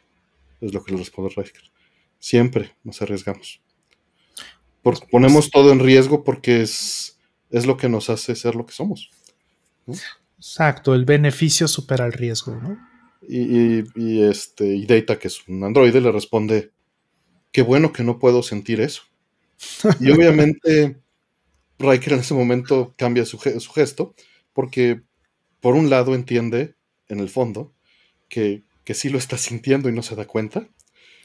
Y por el otro lado eh, está la... No, no es humano, pero, pero lo está sintiendo. Pero no se lo dice, nada más se lo dice con su respuesta facial. ¿no? Eh, nos educan con una idealización del amor romántico, sí, efectivamente. Eh, y Disney tiene mucho de esta culpa, sin duda, ¿no? O las telenovelas, que cómo tienes que reaccionar, cómo tienes que enojarte, cómo tienes... Y eso, eso está mal. Sí, incluso, incluso la música, ¿no? Este, explota mucho esta idea. Ah, por fortuna nunca le pongo la atención a la música, a la letra, como deita a los sentimientos. Mm. Pero sí, tienes mm. toda la razón. Sí, la música romantiza esto, ¿no? Ajá, romantiza el sufrimiento. Sí, y, lo digo a pesar de que hay muy buenas canciones que me gustan mucho de grupos que me encantan, que hacen exactamente esto. Pero la canción me gusta, pero, pero ya poniendo la atención a la letra digo, ay, no estoy de acuerdo, ¿no? Yo por eso no les pongo la atención a las letras. bueno, Mm, sí, hay unas en las que, o sea, sí, ah, mm, yo sí, yo sí pongo atención en muchas ocasiones, pero coincido en que hay unas en las que no vale la pena. nada más, nada más a la intro de Lunar.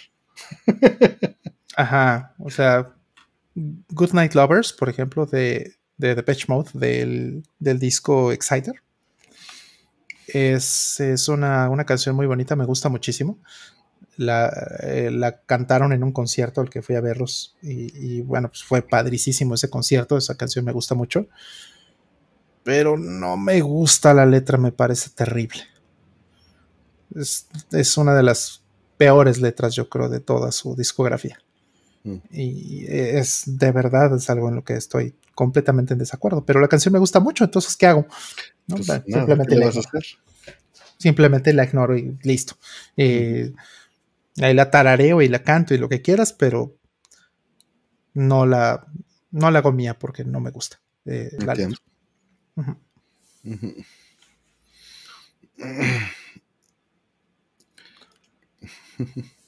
vamos a la siguiente.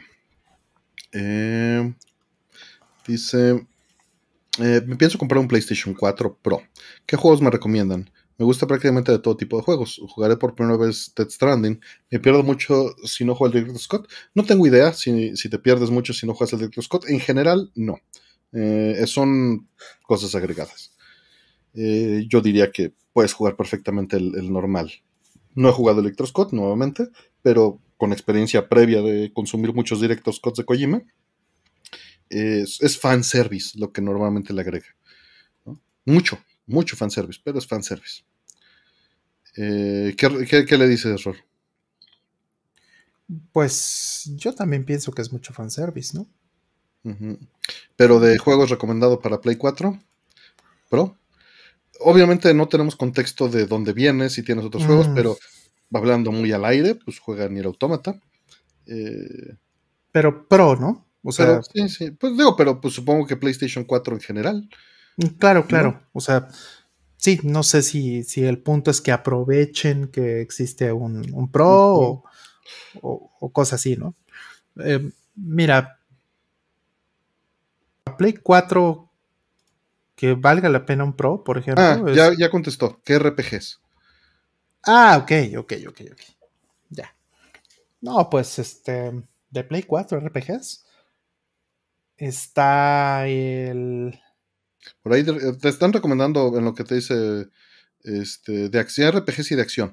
Eh, Broadborn Automata, Persona 5 te están eh, mm. recomendando. Dice tipo Polisnauts. Tipo Polisnauts ya es un género que está muerto, mi estimado Soy eh, Justo iba a decir Persona 5, está muy padre.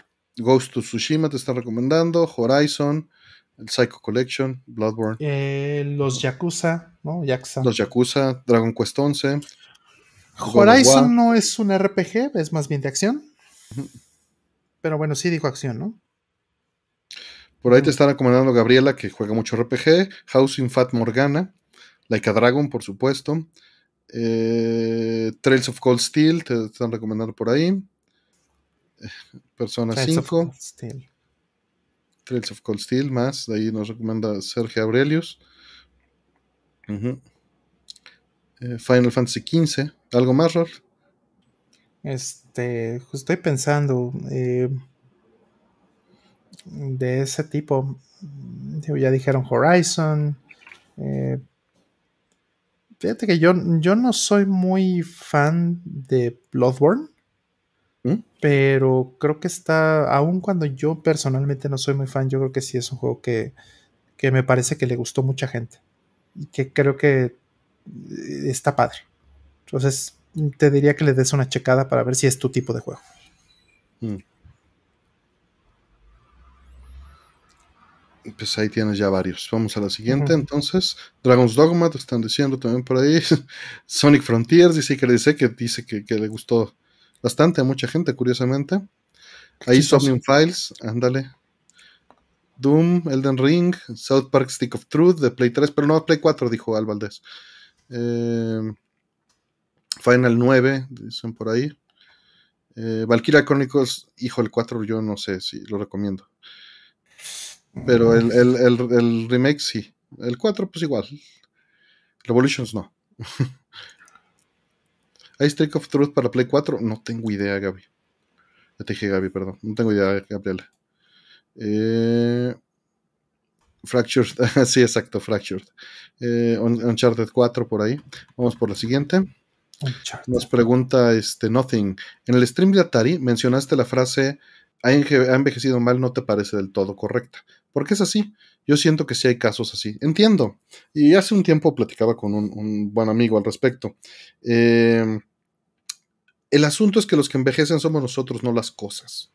Las cosas pues, salieron en su momento, en su contexto histórico, y el contexto histórico cambia a nosotros, y a eso se refiere normalmente la frase.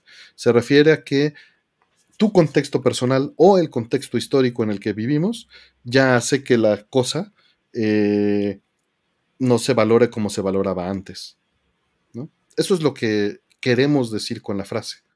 Pero pues realmente no estamos hablando de la edad del juego, porque el juego nuevamente no envejece. Lo que cambia es nuestra cultura y nosotros somos los que envejecemos. Eh, las cosas también envejecen, pregunta la entropía. Pero un juego no funciona así. Si el juego eh, es destruido por la entropía, no puede correr. Se corrompe. Ajá. Entonces, por eso, este, por eso digo que no estoy del todo de acuerdo con la frase, pero entiendo su uso coloquial.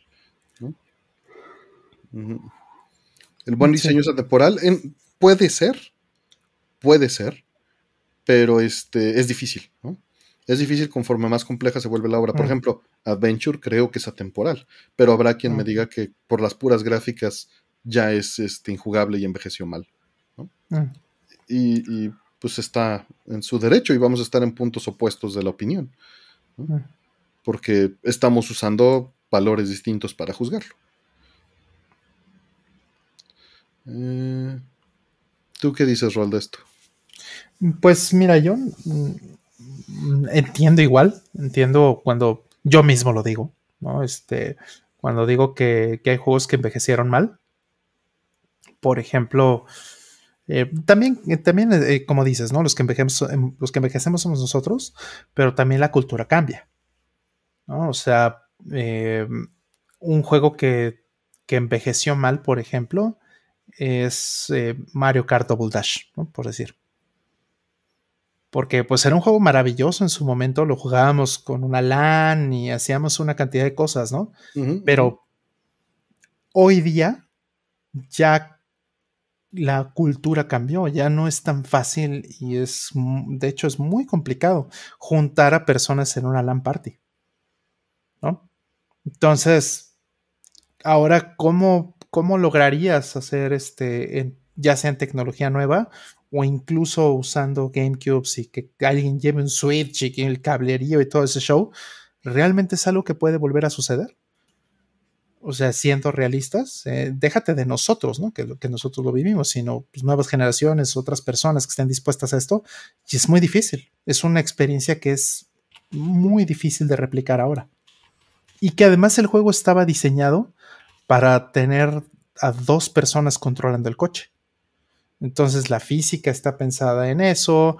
O sea, hay tantos, tantos eh, factores que ya no aplican que lo hacen ver pues ya anacrónico.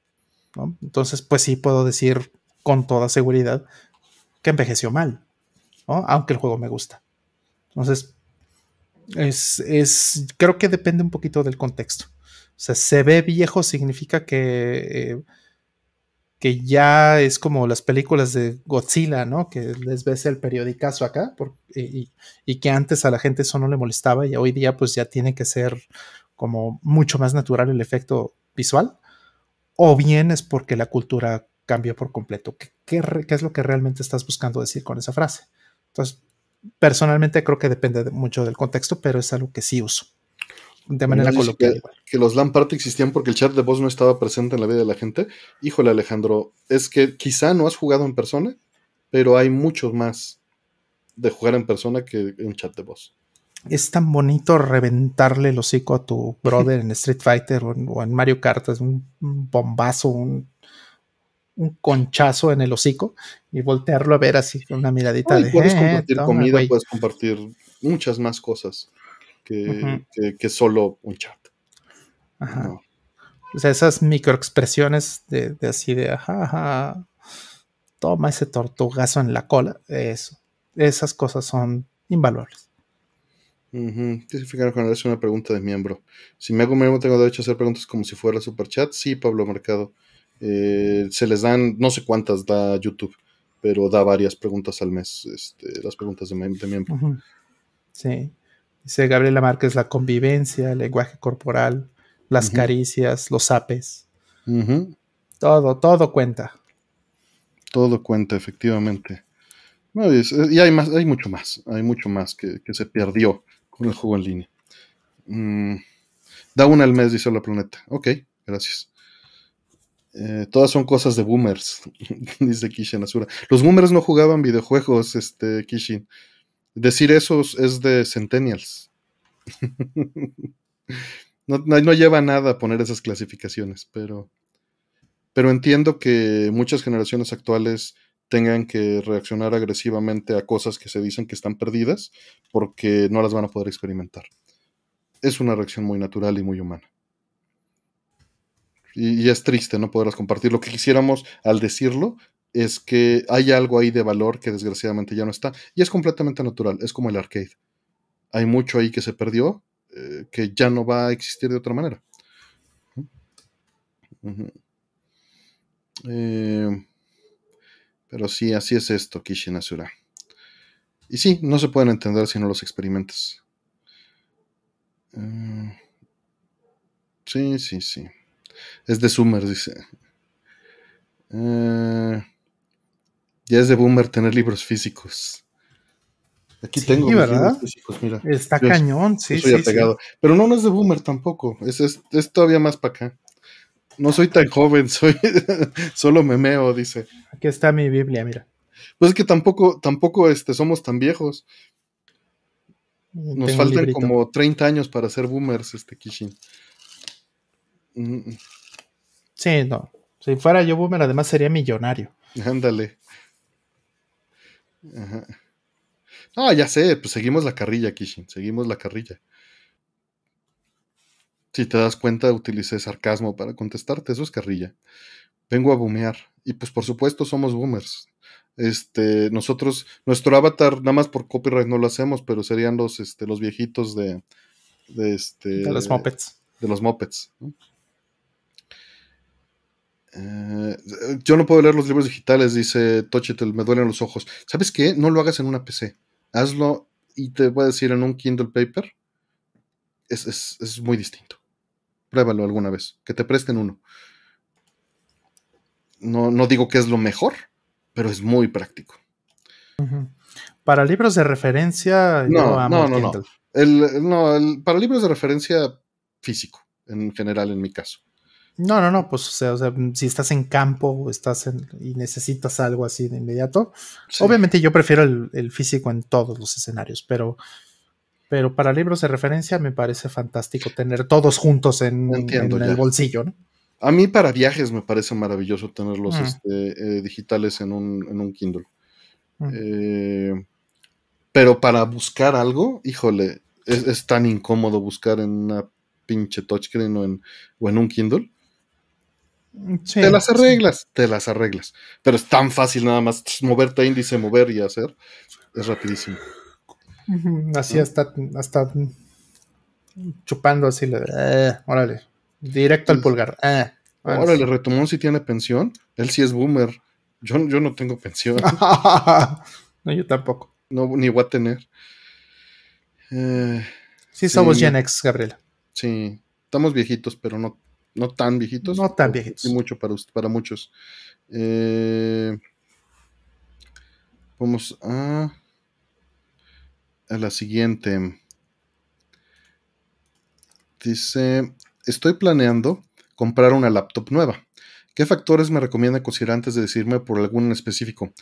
a mí no me gustan las laptops, pero te voy a decir, digo, está el disclaimer, lo que yo haría. Uno, que sea un tamaño cómodo para ti y para el uso que le vas a dar. Yo siempre me voy por, cuando tengo laptop, me voy por unos tabicones, porque lo que quiero es una pantalla grande y un teclado cómodo. Eh, pero, nuevamente, depende de ti. Dos, mm. eh, la batería. Depende para qué lo vas a usar. ¿no? Si vas a querer una tarjeta gráfica o no. Eh, yo te, sí te sugeriría un disco de estado sólido en una laptop principalmente, ¿no? Eh, como unidad este, principal. Eh, digo, ya es algo anacrónico, pero todavía hay laptops que no, que no que te ofrecen allá afuera que no lo son. ¿no? puertos, los puertos que necesites, que no estés limitado, porque eso de andar cargando un hub USB no necesariamente es lo ideal. ¿no? Que te, fíjate, si quieres Ethernet, si no quieres Ethernet, si quieres tantos USBs o no los quieres, si quieres salida de video HDMI o no la quieres. Serían las cosas generales. El tamaño del teclado para mí también es muy importante. Que tenga o no el teclado numérico si es que lo usas o no lo usas. Entiendo que es de boomer decir que me gusta el teclado numérico. Yo no puedo vivir sin teclado numérico todavía. A mí me encanta el teclado numérico. Sí. tú sí usas laptops. Yo sí uso laptops. Eh, de hecho, justo ahorita que está el buen fin y todo este show, estaba considerando, todavía hace un, par de horas, estaba considerando comprarme un, un Ryzen 9, eh, un 7950X. Que pues gracias a que ya existen estos Epic de 96 cores con 192 threads, ya eh, se han vuelto razonablemente este, accesibles, ¿no? Los procesadores de 16 cores. Entonces he estado pensando en uno de esos, porque me interesa armar una PC después de muchos años de no armarlas. Hasta ahorita, justamente, eh, tengo laptops, ¿no? Y eso he estado trabajando con laptops en los últimos 15 años de mi vida. O sea, tiene 15 años que no armo una PC, más o menos.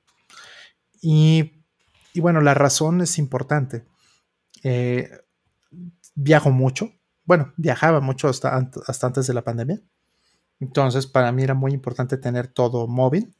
Segundo, este, la flexibilidad, ¿no? De estar en la oficina, de estar con cliente, de estar en casa eh, tirado en la cama o estar en, el sofá o estar en el escritorio y poder estar atendiendo cosas rápido este, para mí es maravilloso y es este, muy importante. Entonces yo creo que nunca voy a dejar de tener laptops, aun cuando construya una desktop específicamente para algo más, más potente. ¿no? Entonces, ¿qué me importa a mí? Me importan la, batería, me importa mucho que, que, que, dure lo suficiente, o sea, no que dure nueve horas o 15 horas, ¿no? Que hay unas que sí duran muchísimo, pero sí que duren unas buenas dos horas dos, tres horas, ¿no? En performance, pues no es tan importante ya, porque muchas buenas PCs, eh, muchas buenas este, laptops te van a traer cuatro, seis, ocho cores, ¿no? De pronto. Ahorita yo tengo una de, tengo una de seis y, y pues es muy, muy delgadita, muy, muy buena, muy, muy potente. Y, y, este, y me sirve para 99% de las cosas que hago. Yo sí necesito una tarjeta gráfica, por ejemplo, una Nvidia o una AMD, porque uso encoders y sí hago también cosas que necesitan 3D. Y sí es algo que me importa. Entonces, pues obviamente. Para acelerar cosas, ¿no? Procesos numéricos también. Exactamente, entonces, exacto, el GPU para mí sí es importante, entonces sí puede ser que tenga Nvidia, puede ser que tenga AMD, pero pues lo que no quiero muchas veces es tener un monstruo de laptop. Entonces, para mí 15 pulgadas es suficiente. Las de 15 pulgadas ya tienen teclado numérico, entonces para mí ya es, ya es este, o pueden tener teclado numérico, para mí eso ya es más que suficiente. Y, es como el, el, el, este, el trade-off, ¿no? Es la, el balance entre, entre funcionalidad y flexibilidad y, y el peso, ¿no? Creo que para mí eso es bastante importante también. Y sobre todo que también no sea tan ruidosa. Eso para mí es un super plus. Porque así despegan a veces las laptops. Ay, no, qué horror. Las Toshiba, por ejemplo, que me gustaban mucho esas laptops en los 2000 de repente empezaron a salir unos modelos que tenían así dos turbo, así que ya parecían drones. Te hacen, te hacen suadero con los muslos. Ajá, y, terrible, ¿no? Entonces, sí me importa mucho que tengan un muy buen, eh, muy buen este, eh, sistema de ahorro de energía.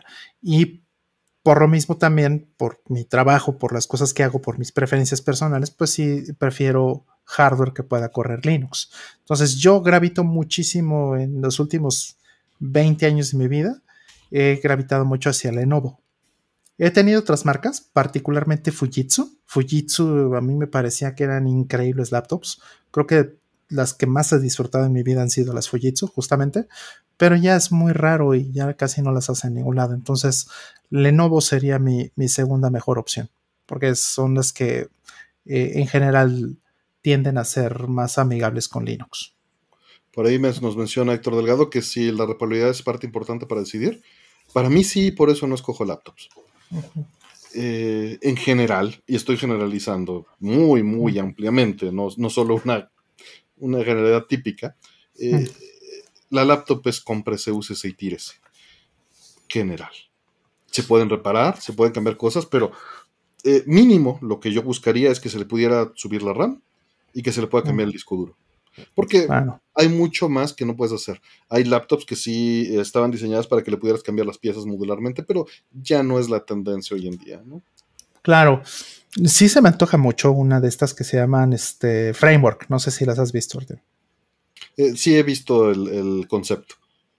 esas me parece que son maravillosas, ¿eh? o sea, eh, porque la idea es no desperdiciar. Entonces, entonces el, gabinete, este, la, carcasa, es independiente de todo lo que hay ahí adentro, ¿no? Entonces tú puedes quitarle el motherboard y ponerle uno nuevo. Y con eso, o sea, el motherboard trae integrado pues todo el CPU y, la memoria y todo lo demás. Obviamente puedes hacer upgrades y todo, pero lo puedes quitar y de repente dices, ah, ya no quiero, ya esto está muy viejo, ya no quiero Nvidia, quiero AMD, o quiero, ya no quiero Intel, quiero AMD, o quiero ARM. lo avientas y compras una nueva y se la pones y usas tus mismos periféricos, ¿no? y usas tu misma pantalla, usas tu misma carcasa, usas todo, ¿no? Y todo es como modularcito. Esas me parece que están increíbles. Creo que es un concepto maravilloso. Ojalá que funcione en el largo plazo. Y ojalá otros fabricantes empiecen a imitarlo, ¿no? Porque eso pues, va a mejorar mucho. Pero, pero sí, en general lo que tú dices tiene, tiene mucho sentido. Una laptop te puede durar cuando mucho seis o siete años. Un desktop, pues ¿cuántos años tiene la tuya? ¿Tiene 12. 10, 12 y contando? Sí y le hice, upgrade en la pandemia, upgrade, ¿no? Pero muy considerable para mi nivel, pero muy pobre para el hardware que hay afuera, ¿no? Claro, ahora mi laptop, la laptop que yo uso en este momento, que es con la que estoy haciendo todo, o sea, la que estoy usando para chatear y la que estoy usando para, para todo mi equipo, este micrófono, etcétera, los audífonos todos están conectados hacia la moto que está hacia esta laptop, es una laptop de hace siete años. Es de 2015 y tiene una Nvidia 1060, tiene 64 GB de RAM, tiene 4 cores. Eh, ¿Qué más? Son de 4 GHz en turbo.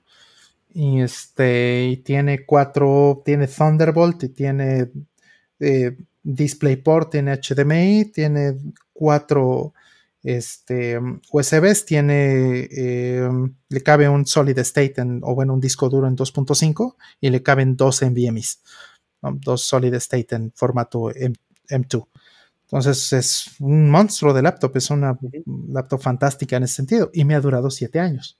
es hardware muy similar al que tengo, fuera de, la RAM yo tengo menos, pero todo lo demás es bastante similar a la desktop de 2011, ¿no? que tiene sentido. Exactamente. Entonces, pues, pues hay mucho hardware muy bueno ahorita, en, buen, en buenos precios que puedes tener y, depende mucho de lo que hagas, pero pues eh, en realidad ya no está, o sea, el hardware que tenemos hoy ya está súper sobrado para la mayoría de las cosas que hace la gente. Y creo que siempre ha estado sobrado. El asunto es que cada vez está más hinchado, está más bloated todo el software, el browser, etcétera, ¿no? Ahí. Eh, pero bueno, ya cerramos esta. La encuesta quedó del teclado numérico. Les puse una encuesta si usaban teclado numérico. 77% sí, 12% no, 10% no sabían qué es el teclado numérico. Eh, vámonos por la siguiente. Y nos pregunta Unknown Soldier, muchas gracias por el apoyo Unknown. Dice el episodio anterior que de bulto, antes de las primeras preguntas de Ale, y no puedo estar más de acuerdo con ustedes. Me tomó 30 años en llegar ahí.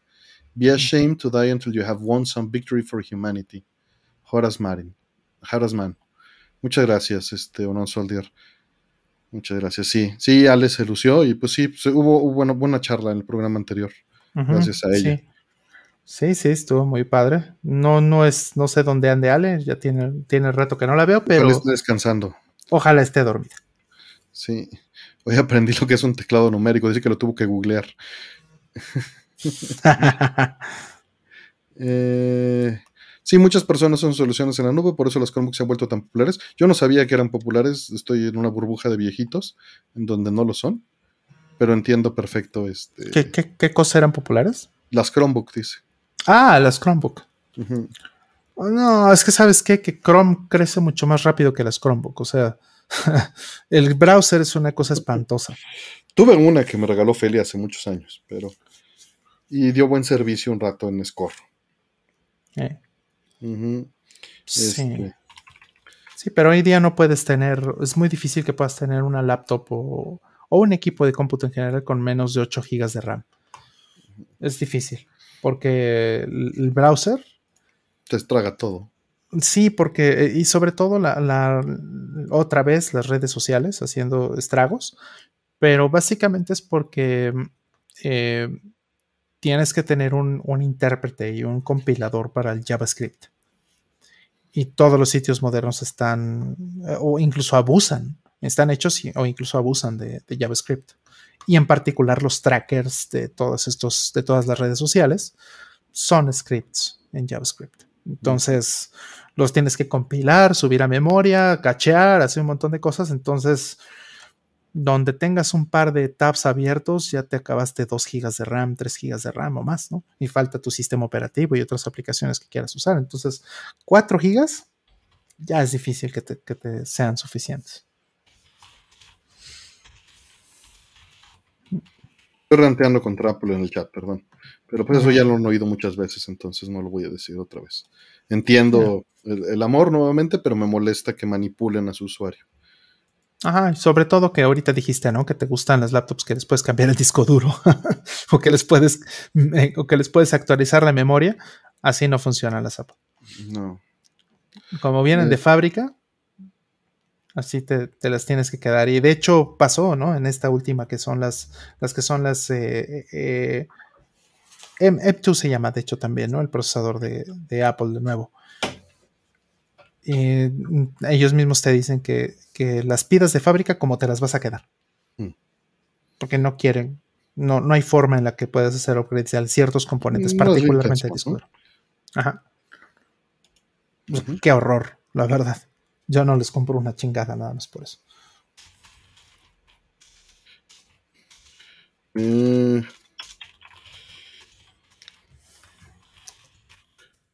Y vamos a hacer la que sigue, dice, ¿qué comen cuando tienen frío? Me acordé de la canción de los pollitos. ¿Ah, no? ¿Lo que comes cuando tienes frío? Chocolate.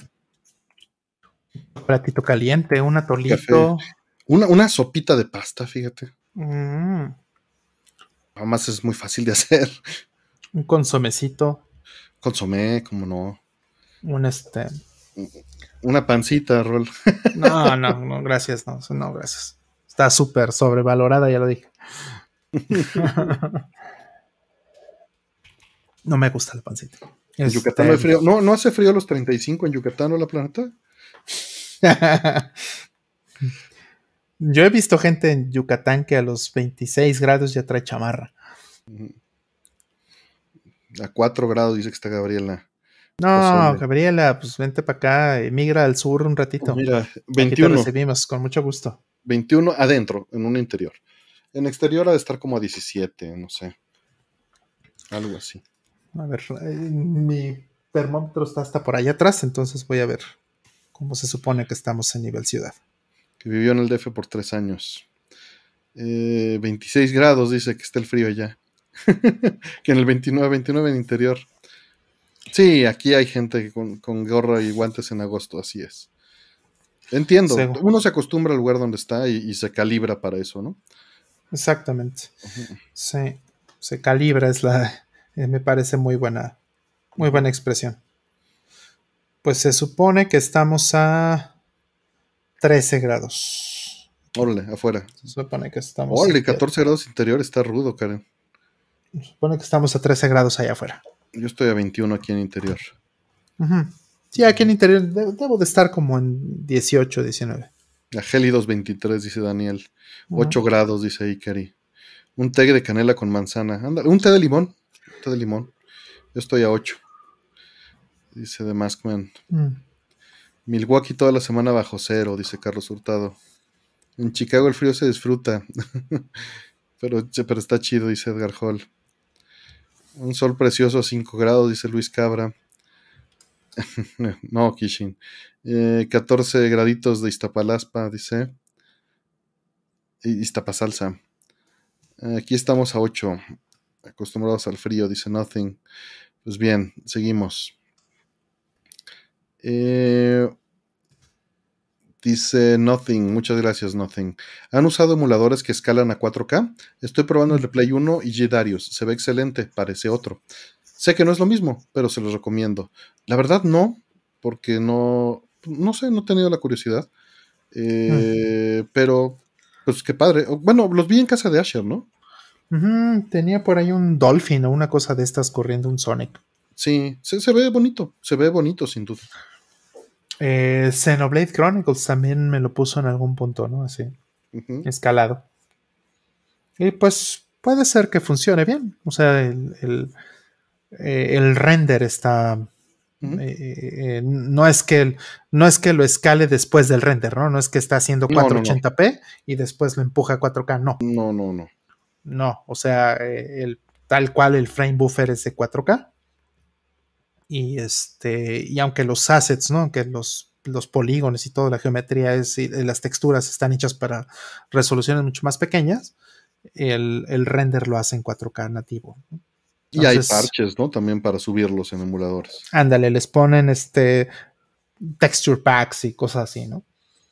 Para mejorar eso. Entonces, eh, sí puede ser interesante. No soy fan, personalmente. ¿No? Yo no, no me gusta la emulación, ¿no? Este, por software en general, ¿no? No quiere decir que toda sea mala.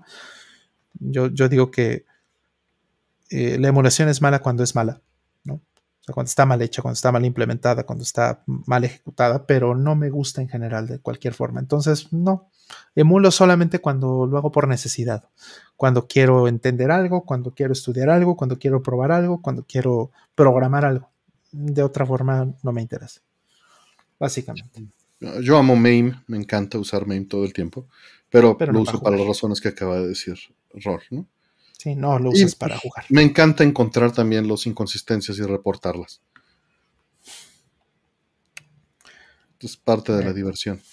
Porque a veces, y a veces no son relevantes, o sea, para, para, el, para el fin, la finalidad, ¿no? Pero es documentación. Entonces, por eso también me gusta. Eh, es un acervo. Siguiente.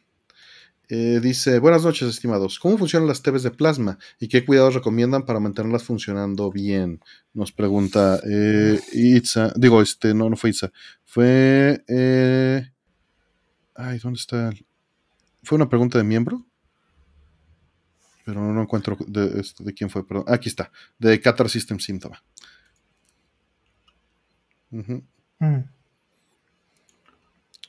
Eh, pues mira, de entrada son las recomendaciones generales. Eh, ¿Cómo funcionan? Es, eh, se tiene un gas atrapado en, por cada píxel y se puede pues, activar por una corriente eléctrica. Entonces son focalizados por píxel y no por un backlit, no por iluminación este, de panel posterior, cada uno de los píxeles y esto hace que haya un buen contraste en general. Por supuesto, cuando está apagada no necesariamente tiene que ser negra, muchas veces pues, son de un color ocre o, este, o un gris oscuro. Eh, pero eh, eso, eso es con la luz prendida. Con la luz apagada normalmente eh, no sucede.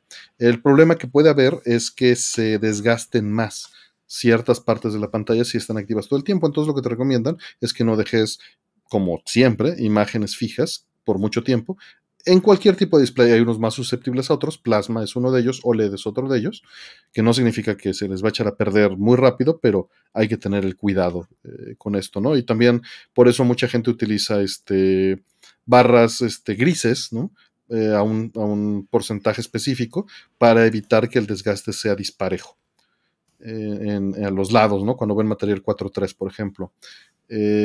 fuera de eso, pues mantener la fuente de poder, capacitores, porque son teles ya viejas. Ya, es que yo sepa, ya no se produce la tecnología hoy en día, ¿no, Rol? Sí, creo que, o sea, plasma, dices, ¿no? Em, sí sigue, sí sigue allá afuera, ahí sigue habiendo plasma.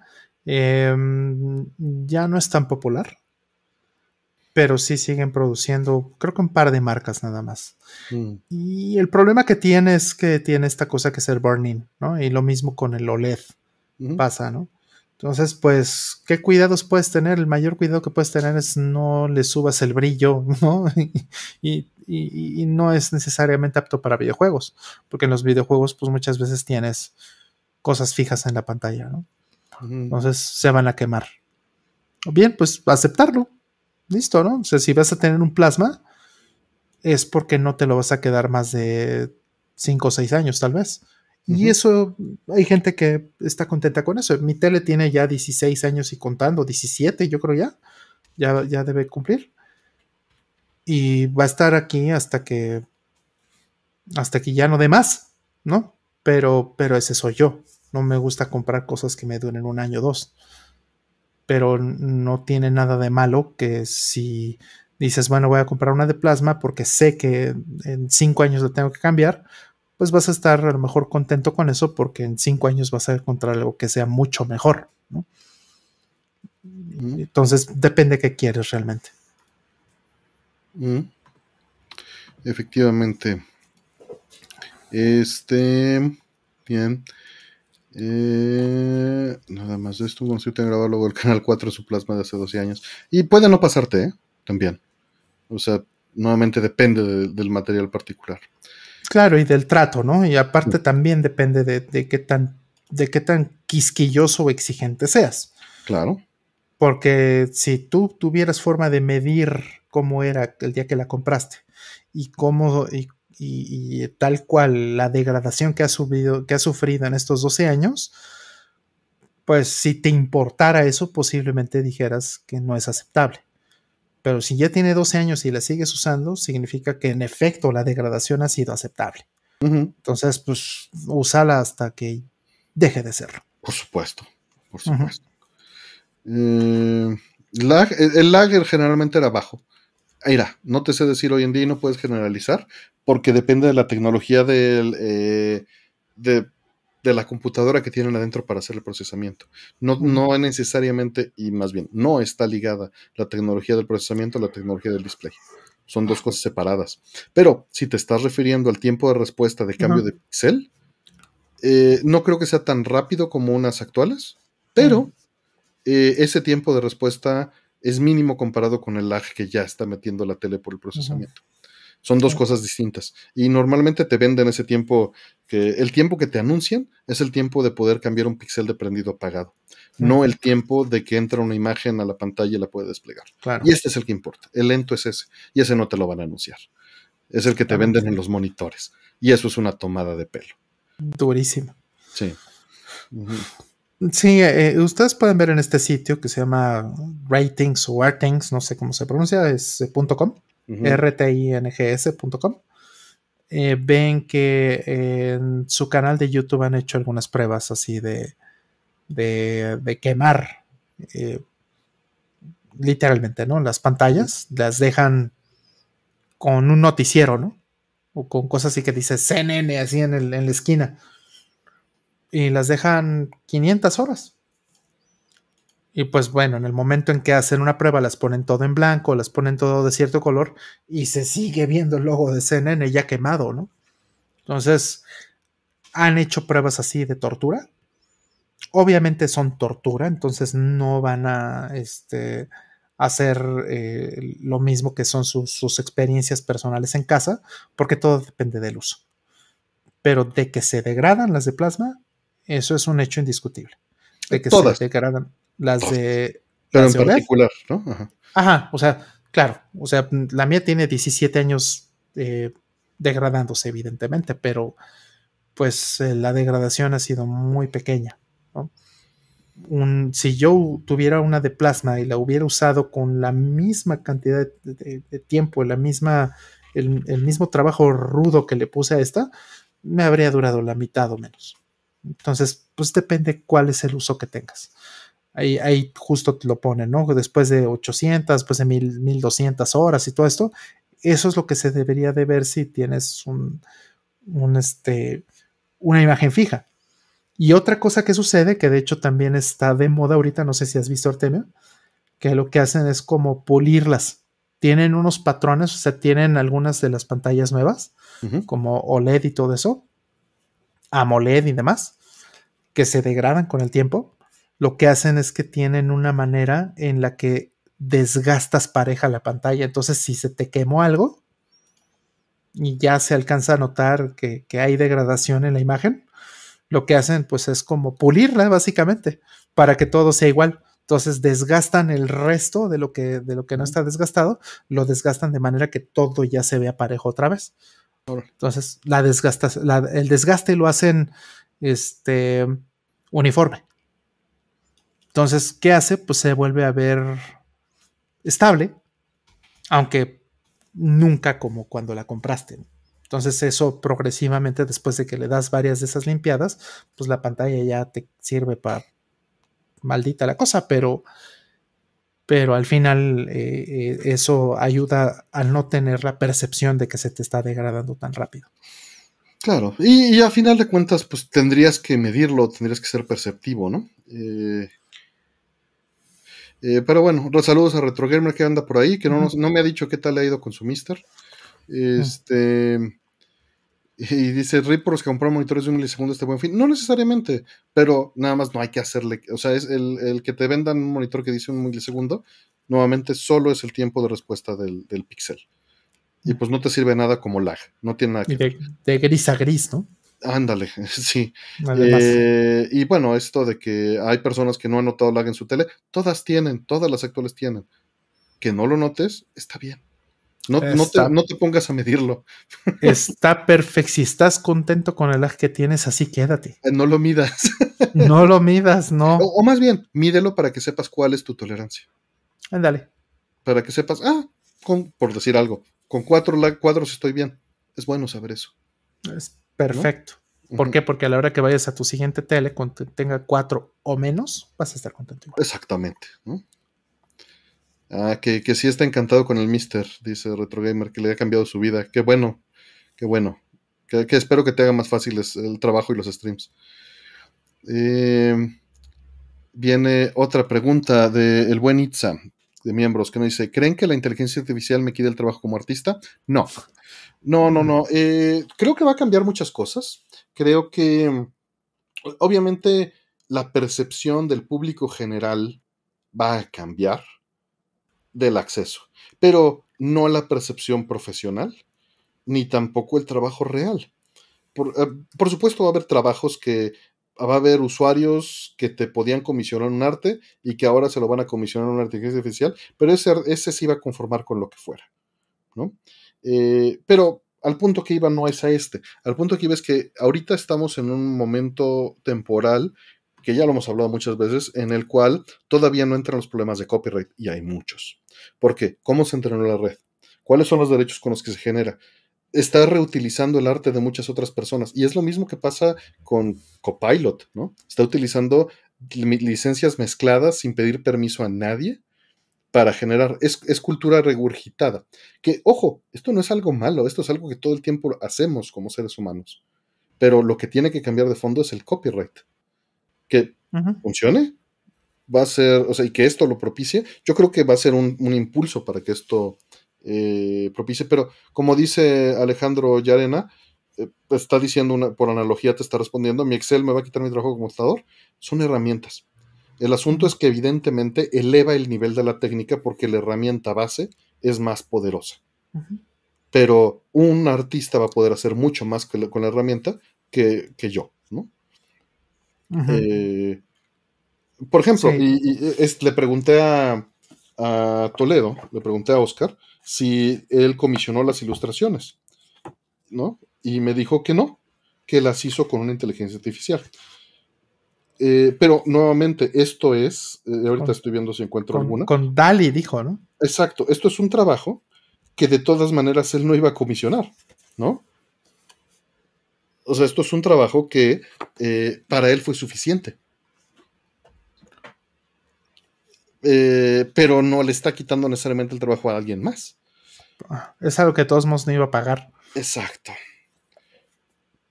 Exacto, ¿no? Entonces, no, yo no creo. ¿Qué, nos dices, Rol? Pues, pues es que creo que es la misma historia con todo siempre, ¿no? O sea, vamos. o sea, dando la razón, de hecho. Ah, que si Photoshop iba a quitarle el trabajo a la gente, ¿no? O sea, sí, sí puedes decir que le quitó trabajo a la gente que eh, en el sentido de, que les permitió también moverse a otra cosa. O sea, muchas cosas que se hacían en original mecánico antes, pues ok, ahora que ya existe Photoshop ya no hay necesidad de hacerlo así. Entonces, ¿qué pasa? Pues toda la gente que tenía esa habilidad de hacer original mecánico, pues ya no tiene nada que hacer en ese, en ese campo porque deja de existir. Entonces, los que quieren, los que pueden, pues se tienen que mover a otra cosa. Entonces, se supone que para eso es la tecnología, para que nosotros podamos delegar eh, estas cosas a la inteligencia artificial o ciertas cosas y, entonces dedicarnos a algo más interesante. Se supone que para eso son los robots, se supone que para eso es la tecnología en general, todas las herramientas. Entonces, yo diría más bien, abrázalo a ver qué podemos hacer con la inteligencia artificial que me sea útil, que yo pueda delegar y entonces yo moverme a la siguiente fase o a la siguiente cosa, ¿no? hay, hay un artículo muy bueno que leí hace unos años donde se referían a esta cosa que le llaman el API, ¿no? El Application Programming Interface, pero ahora todo el mundo usa API como un genérico de interfaz de comunicación o interfaz de... Eh, de interacción, ¿no? Como tal, ¿no? Este, con, las aplicaciones. Por ejemplo, Twitter tiene un API y pues tú puedes interactuar con, Twitter y obtener información y consumirle o, publicar información a partir de esta interfaz em, que, esconde o, vuelve invisible toda la inteligencia que hay atrás, ¿no? Hay un API que es Uber, por ejemplo, ¿no? Y ese API es el que usa la aplicación para eh, desaparecer a, la, persona que antes existía, que era un call center, una persona, un agente en un call center, que era el que conectaba al usuario contra el conductor, ¿no? Ah, ¿de dónde, ¿a dónde vas a querer el taxi? ¿A dónde quieres que te lleve? ¿Y te parece bien el precio? todo eso lo desapareció por completo el API. Entonces, al momento que, que, lo vemos en ese punto de vista, lo que ha pasado en estos años es que las APIs han ido consiguiendo mucho más inteligencia. Eso significa no que en realidad sean inteligentes, sino que más bien han empezado a tomar muchos más trabajos. Y entonces la gente que está por abajo de lo que, en habilidad, de lo que la API puede entregar, esa es la que, se queda. Democratiza, ¿no? Ajá. Por un lado democratiza, por el otro lado toda la gente que se queda por abajo, esa es la que va a perder su trabajo. ¿Qué tienes que hacer para no perder tu trabajo? Tienes que estar siempre por encima de lo que la API puede entregar. Haciendo no necesariamente algo mejor que lo que la API puede hacer, ¿no? Más bien otra cosa diferente. Y eso es justamente lo que ha ido pasando con muchos trabajos y muchas cosas, ¿no? Y, es súper interesante este concepto, porque pues es algo que, es, que vivimos, ¿no? En, esta nueva década y es algo que va a seguir siendo relevante. Entonces, pues simplemente no vas a perder tu trabajo como artista, pues yo creo que también depende de, hacia dónde te muevas, ¿no? Y, si puedes aprovechar el uso de las, de las inteligencias artificiales para beneficio tuyo como artista. Hoy, hoy, por ejemplo, no le puedes pedir cambios, ¿no? Puede que en un futuro, pero falta que funcione el pedirle cambios como le pides cambios a un artista, ¿no? Exacto. Dice Karen Sabri, el güey que hace tacos lo reemplazarán las APIs. Al güey que hace los tacos no, pero al mesero ya lo reemplazó a muchos meseros, ya los reemplazó Uber Eats. Este, por ahí César J preguntó nada más en el chat que eh, qué lenguaje le recomendamos. No te vamos a contestar ahorita porque está fuera del momento, ahorita las abrimos en un momento, pero en el buscador que puse en pantalla, para quienes no lo conozcan, eh, el buscador permite buscar todas las preguntas que hemos respondido en estos dos años. Mm. Eh, entonces busca lenguaje, busca empezar, busca programar y te van a aparecer, no te miento, 40 horas, pero separadas, te van a aparecer por minuto el momento exacto en el que hablamos de la conversación y te vas a poder ir directo. Entonces, este, ahí vas a encontrar esa, pregunta respondida muchas veces.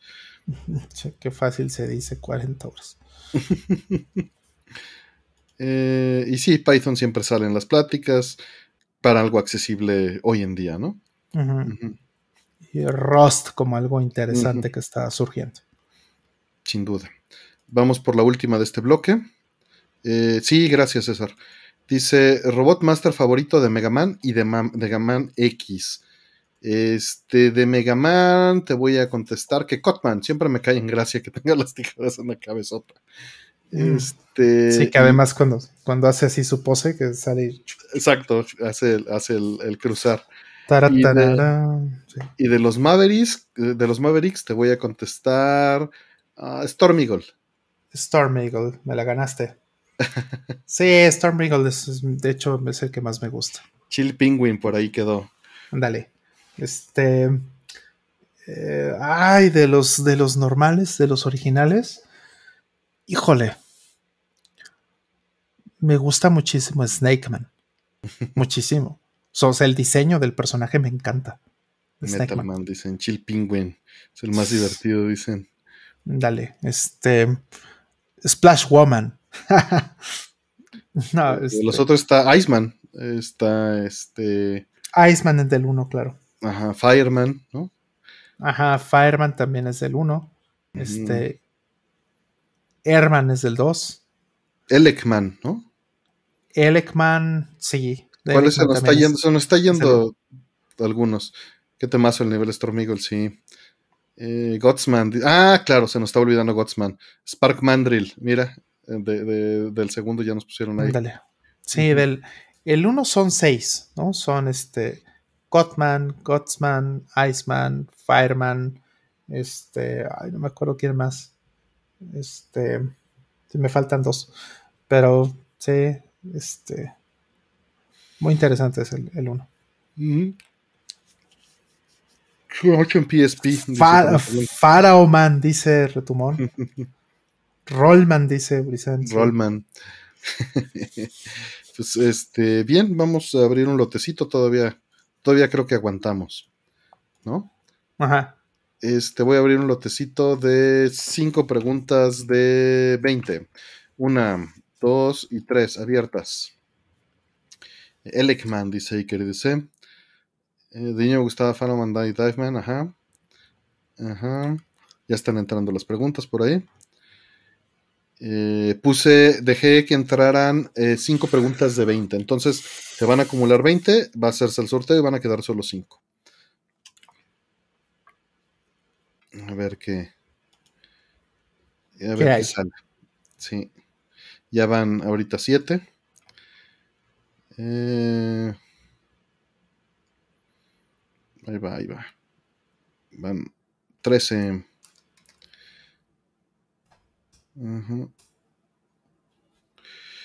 Eh, estoy viendo las que van saliendo, a ver cuáles se quedan. Mm. Mm, Noise Floor. Hoy estuve trabajando justo en Noise Floor, Retomón. A ver si sale la pregunta. No salió tu pregunta. Aquí están. Pero, igual, y lo, igual y la pongo ahí. A ver, este. El dedazo. El dedazo. Eh, no, mira, las que salieron, vamos directo. Hay salsa de anguilo de soya, qué pregunta. Ya se cerraron, ¿eh? Listo. Eh, cierro aquí. Listo.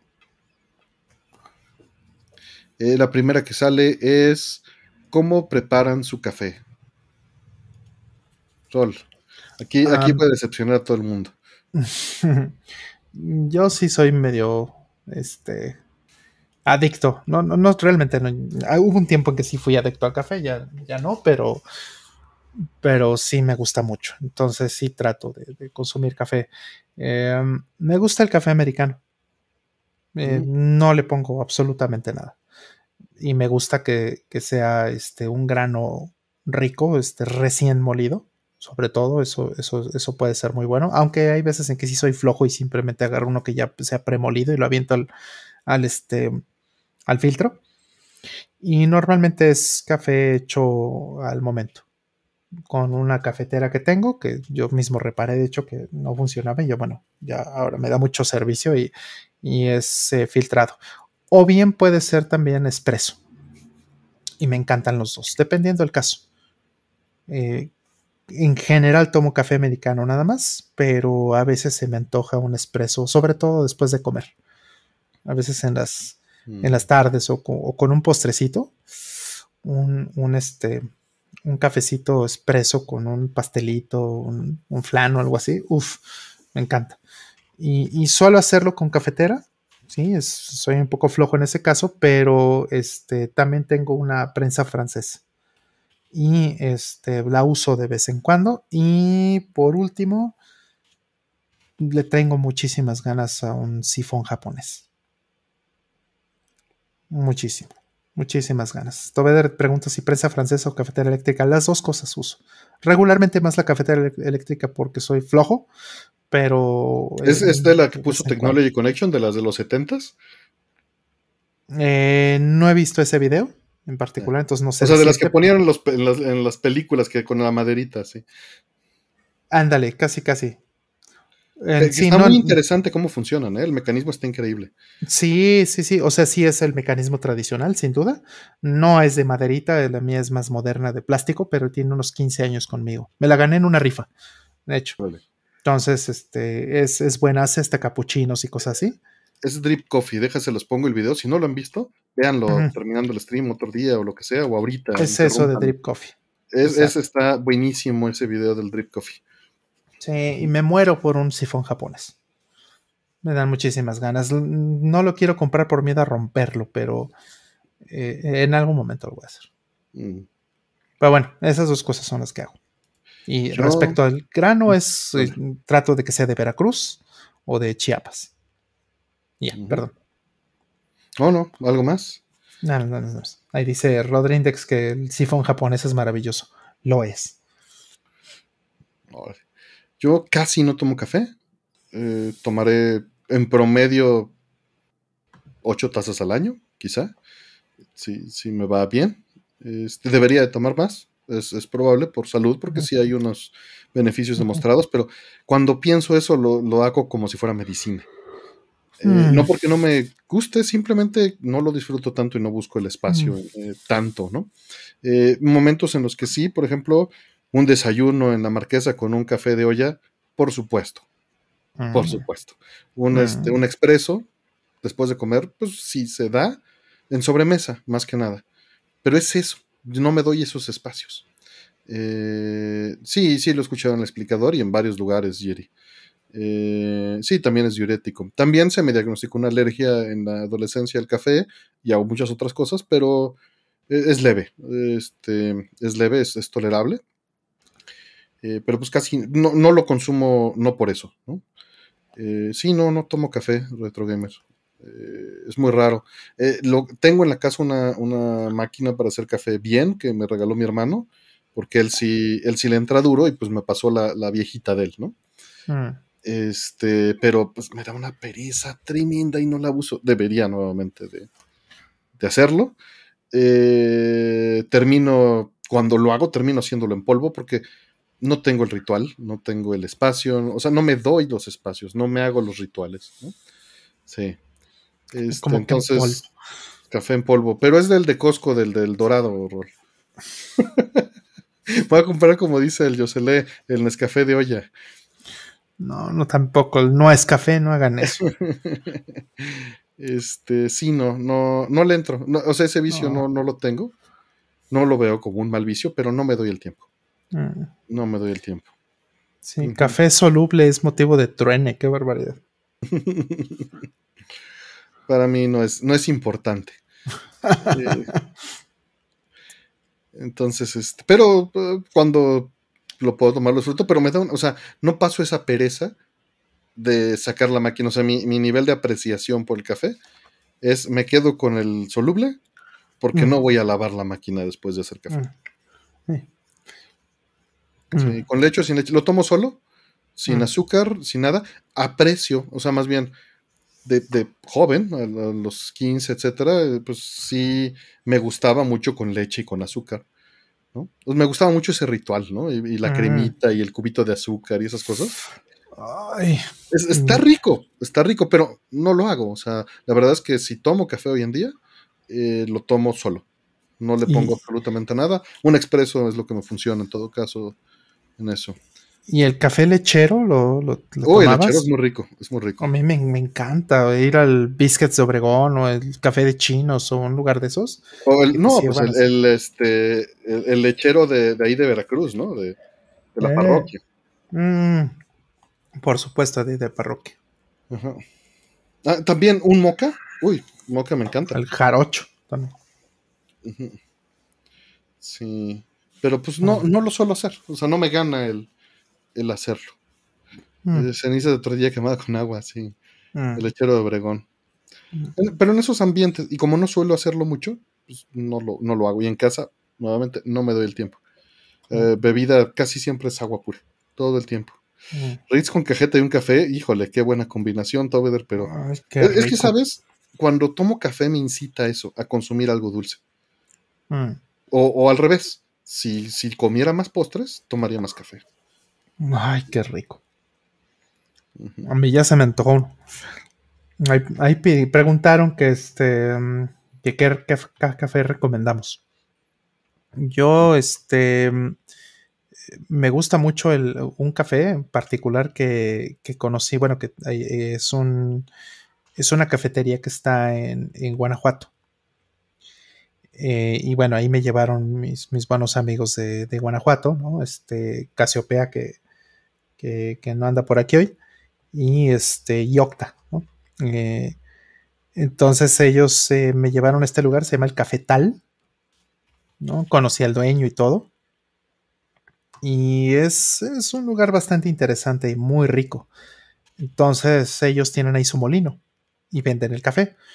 Lo interesante es que el café del cafetal ya tiene página de, internet y ya mandan, en la pandemia, a partir de la pandemia, empezaron a mandar a toda la República por envío. Entonces su café me parece, no estoy seguro si es de Veracruz, creo que sí, pero el tostado que hacen, el proceso que hacen ellos en, particular es bastante bueno, tienen muy buena selección. Entonces a ellos les trato de comprar eh, regularmente. Ahorita les voy a poner aquí el, este, el, el link de la página de Cafetal. Por ahí Giri dice que el Toaster's Choice, que es bueno para lo comercial, porque no tiene colorantes artificiales. Eh, ahí ya está la liga que puso Roll. Un chocolate para beber. Sí. Sí, y no lo hago porque soy flojo. Igual con las aguas de sabor, igual con el, chocolate. Soy, muy flojo. Sí. Sí, tiene un gato el logo y hay un gato ahí. Ese, ese gato se llama Tal. Cortado. Bien, vamos a la siguiente. Eh, ¿Han probado Fightcade? Un amigo y yo somos nuevos en Third Strike y ha funcionado increíble. Según nosotros, ya que no tenemos la referencia del arcade. Yo nunca lo he probado, pero he escuchado cosas buenas. Y obviamente es, eh, es eh, muy eh, socorrido porque permite justamente, o sea, es, la jugar en línea, ¿no? Y eso, este, pues el, habilitarte el juego de manera remota, pues es algo que no había antes. Eh, debe de utilizar algún derivado de GGPO, ¿no? Roll, me imagino. Sí, así es. Sí tiene rollback. Que pues sería bueno explicárselos porque mucha gente no entiende cómo funciona esto para dar esa apariencia de, de fluidez que no sería viable. Hay que, como preludio a lo que les va a contar Roll, que él, conoce mucho mejor que yo el sistema de GGPO, es muy interesante, es que la velocidad de la luz es finita y las señales no viajan necesariamente a la velocidad de la luz completa, por lo menos, porque hay muchas cosas intermedias, son sistemas de cómputo, hay mucha distancia, Y si miden la distancia que hay entre dos localidades y la dividen entre la velocidad de luz y de regreso, el lag es alto. Pero, bueno, ahora sí Rol les va a explicar cómo se compensa esto, porque además de que el lag es alto, hay otros problemas en la red de switcheo, de pérdida de paquetes, de miles de cosas. Sí, claro, o sea, no, cuando tú te conectas, por ejemplo, ¿no? En esta misma charla que estamos teniendo aquí, Artemio pues no estamos conectados directamente con un cable, ¿no? De, mi casa hasta su casa. ¿eh? No, está pasando eso. Estamos pasando por múltiples eh, puntos de, red dentro de cada uno de los ISPs, ¿no? Él tiene un ISP, yo tengo otro, no usamos el mismo proveedor. Entonces, de la red interna de mi proveedor, yo tengo que salir a Internet. Entonces ya hay varios pasos que tienen que pasar ahí y lo mismo Artemio tiene que pasar varios pasos para salir de su proveedor para que ambos se puedan encontrar y entonces empezar eh, a recorrer de regreso. Y luego, y eso es ida y vuelta. Entonces, pues eso no es, no es este, no es sencillo, ¿no? Y, tiene latencia. Entonces, eso es, eso es el lag. Cuando ustedes ven lo que es el ping, por ejemplo, ¿no? El ping es justamente lo que, lo que se escucha, ¿no? Tú le tiras un, un este, un, paquete a, un, potencial, por ejemplo, este oponente en, en Fightcade o en cualquier otro juego de pelea, tienes que ver en cuánto tiempo regresa. Y a partir de eso, pues puedes saber si es un buen candidato o no. Paréntesis, vean el video de Grace Hooper de, lo, de que mide cuánto es una nanosegunda en pedazo de cable. Es relevante. Perdón. Claro, e, es, está muy interesante. Pero bueno, el, caso es que este, pues ese ping es muy importante porque define si, normalmente define si una persona con la que vas a jugar te va a dar una buena experiencia o no. Idealmente, idealmente tendrías que tener menos de un cuadro de, latencia o de ping entre dos puntos. Un cuadro de, eh, de lag en un juego normal de 60 Hz es de 16 milisegundos y los pings pueden ser, cuando son abajo de esos, porque estás en la misma ciudad o incluso en diferentes estados del mismo país, pero que están cerca, pues es una experiencia relativamente buena, o, muy buena puede ser, ¿no? dependiendo del, juego.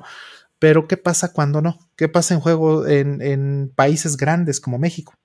Donde una persona en Cancún quiere jugar contra otra persona en, Tijuana.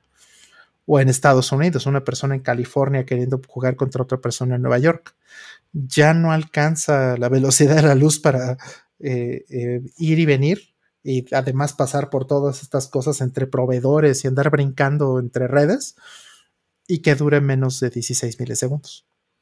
Usualmente no es así. Entonces, el problema es que los juegos como Street Fighter 3, Street Fighter 2, o sea, todos estos juegos están programados para funcionar a cuadro, ¿no? Son muy estrictos con el hecho de recibir un, este, eh, una instrucción.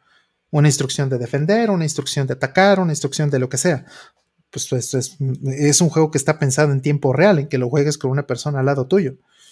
Entonces, ¿qué es lo que hace Fightcade en este caso? Lo que hace Fightcade es abre dos instancias del juego, ¿no? Y entonces eh, intercambian los paquetes que, de, red que son los que traen las instrucciones que están haciendo cada uno de los jugadores y van y las replican en cada uno de sus en cada una de sus instancias no en cada una de, sus computadoras entonces cuando yo aprieto un botón de golpe ese botón de golpe se manda en un paquete al otro lado y del otro lado recibe abre el paquete dice ah esto es un botón de golpe y entonces se ejecuta ¿no? Y tiene que estarse sincronizando constantemente. Pero ¿qué pasa cuando el paquete llega tarde? Cuando el paquete llega tarde, entonces, por ejemplo, pues eso es la diferencia entre que si alcanzaste a poner defensa o no, si alcanzaste a, pegarle y a reaccionar o no. Entonces, y, encima súmale que en Street Fighter, por ejemplo, o en muchos otros juegos, pues hay, hay movimientos que necesitan múltiples secuencias de botones. Entonces, pues eso se vuelve un desastre. Para poder mitigar eso, lo que se hace es algo que llamamos el rollback, que es que el evento sucede de un lado. Por ejemplo, que si, si tú lograste defender, pues pones la defensa y entonces tú ves que el personaje defendió. O bien reaccionaste a tiempo y mataste al personaje con un Shoryuken de regreso, por ejemplo, mataste al oponente, pero resulta que como esto sucede en diferente tiempo que la otra instancia, a la hora de conciliar qué fue lo que pasó, en realidad pues hay que arbitrar para saber cuál va a ser la decisión final. Porque en un lado, pues como cada quien está viéndolo tarde con respecto del otro, pues uno puede haber pegado y ve que sí pegó, y del otro lado el otro ve que sí defendió. Entonces no están en desacuerdo, ¿no? Entonces tiene que haber un arbitraje en medio, y ese arbitraje lo que va a hacer es determinar cuál fue la realidad. Cuando la realidad no corresponde a lo que tú estás viendo, tiene que suceder esto que llamamos el rollback. Tiene que regresarse en el tiempo al estado en donde estábamos de acuerdo y a partir de eso replicar el, nuevo evento. Entonces, ¿qué es lo que en la práctica cómo se ve eso?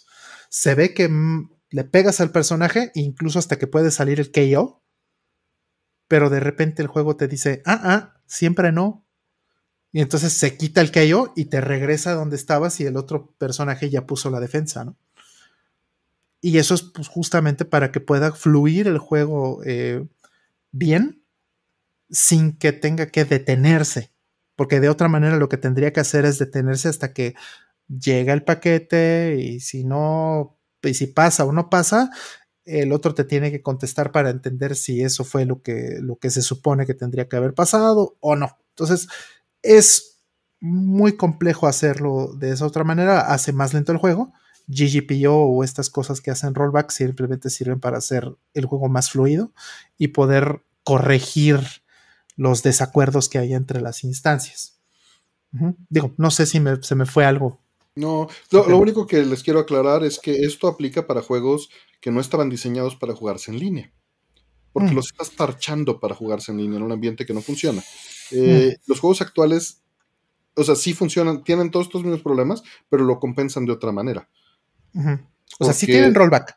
Claro, pero la arbitración es centralizada eh, generalmente es de respuesta de lo que te está diciendo el servidor porque el juego está corriendo en el servidor y no local, ¿no? Eh, en realidad. Y este.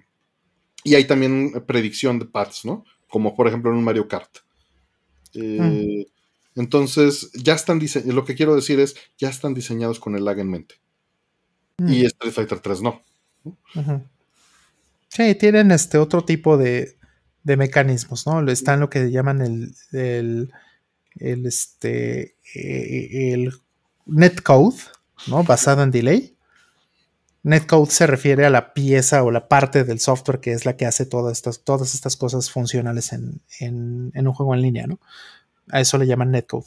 Entonces, eh, eso puede ser basado en, delay, basado en, en, este, en esperar a que, a que se complete el evento y entonces arbitrar, o basada en rollback, que es no estamos de acuerdo, regresamos, o sea, tomamos una decisión y regresamos a una de las dos personas al punto en donde ya podemos estar de acuerdo otra vez. Básicamente. Por un hipo en la red, ¿no? Ajá. Sí, entonces si ves tal cual que sí le pegaste y dices, eh, ya gané, y de repente te quitan, te quitan el KO, ¿no? O al revés. me llegó a pasar. Ya te habían matado, ya habían reaccionado a tiempo y de pronto revives. Sí. Pues bien, vamos a la siguiente.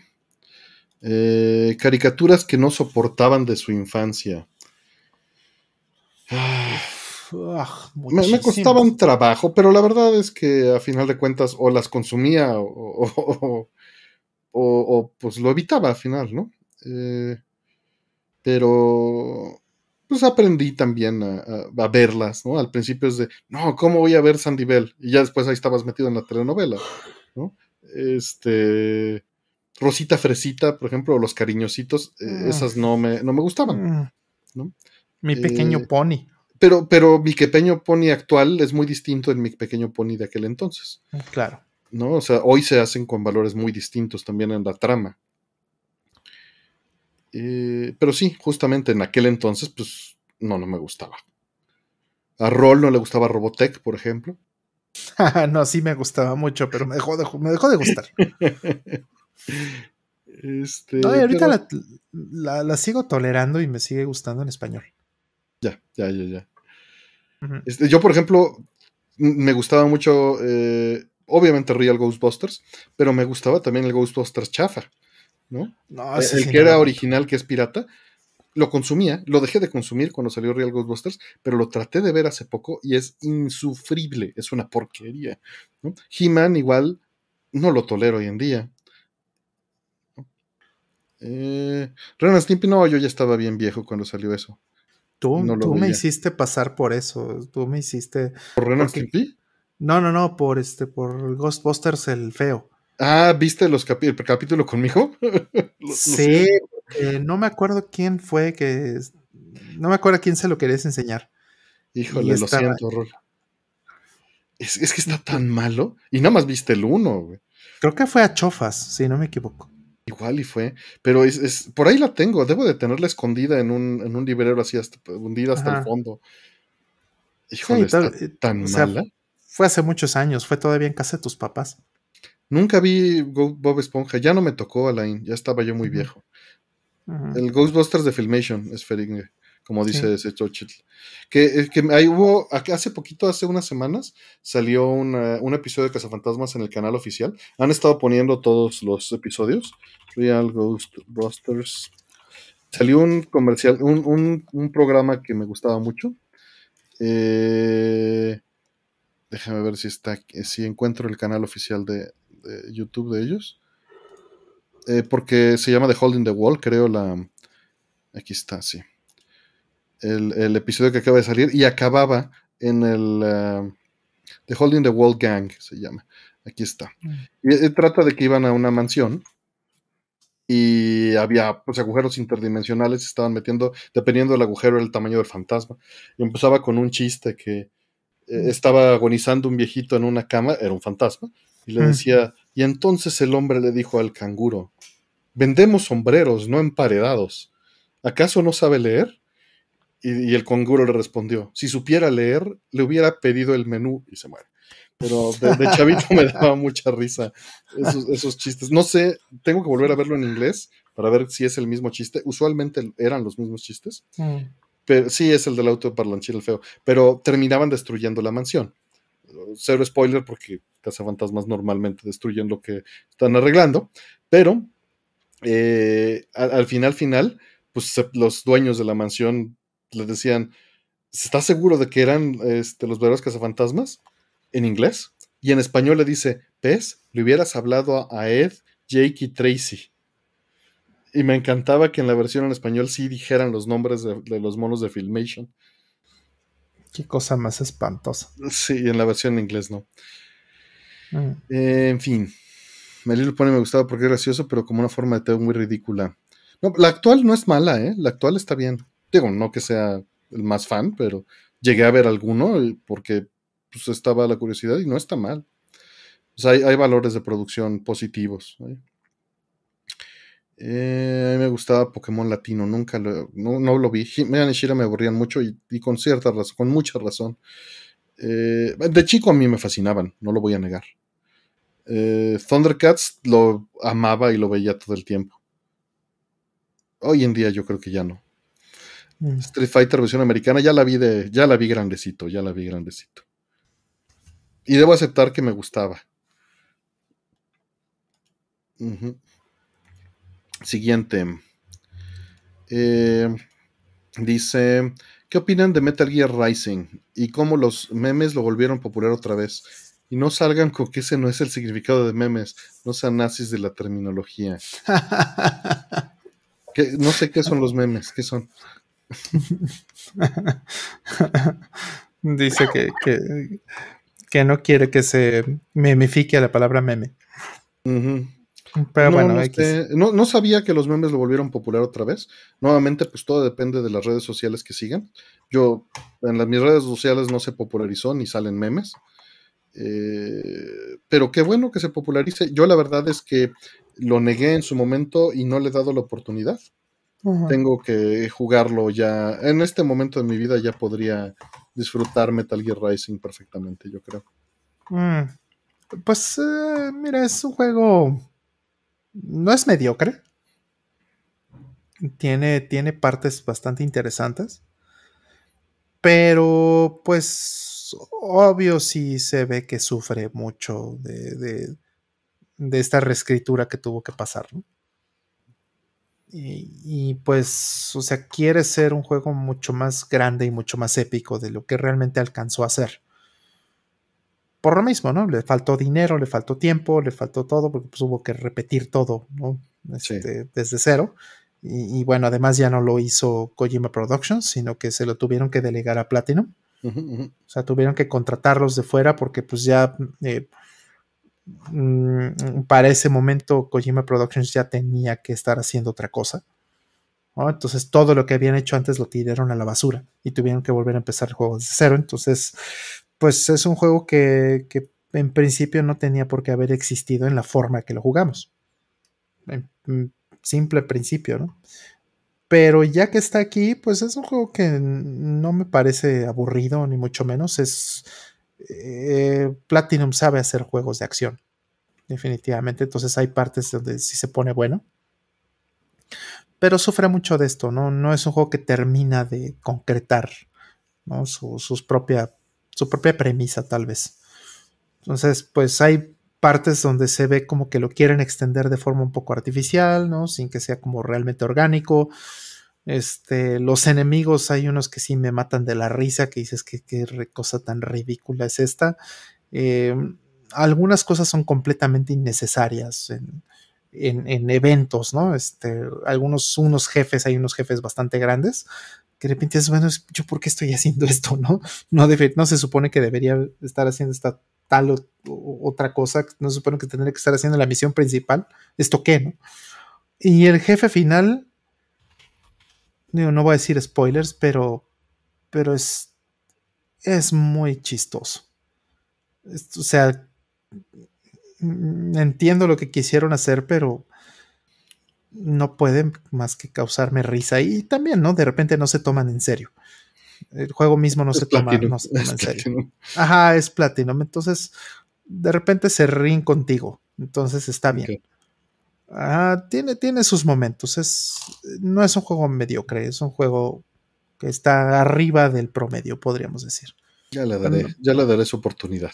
Ajá, no es fantástico. Es Play 3, ¿no? Es Play 3.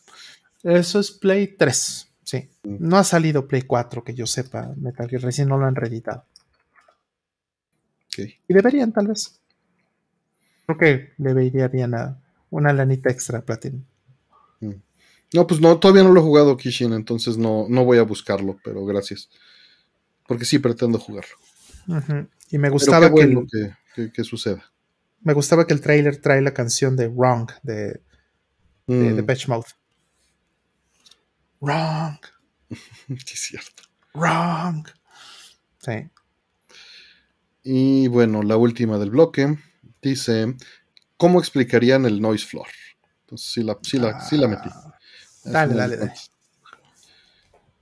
Entonces, ¿qué, qué, qué decimos, Ror?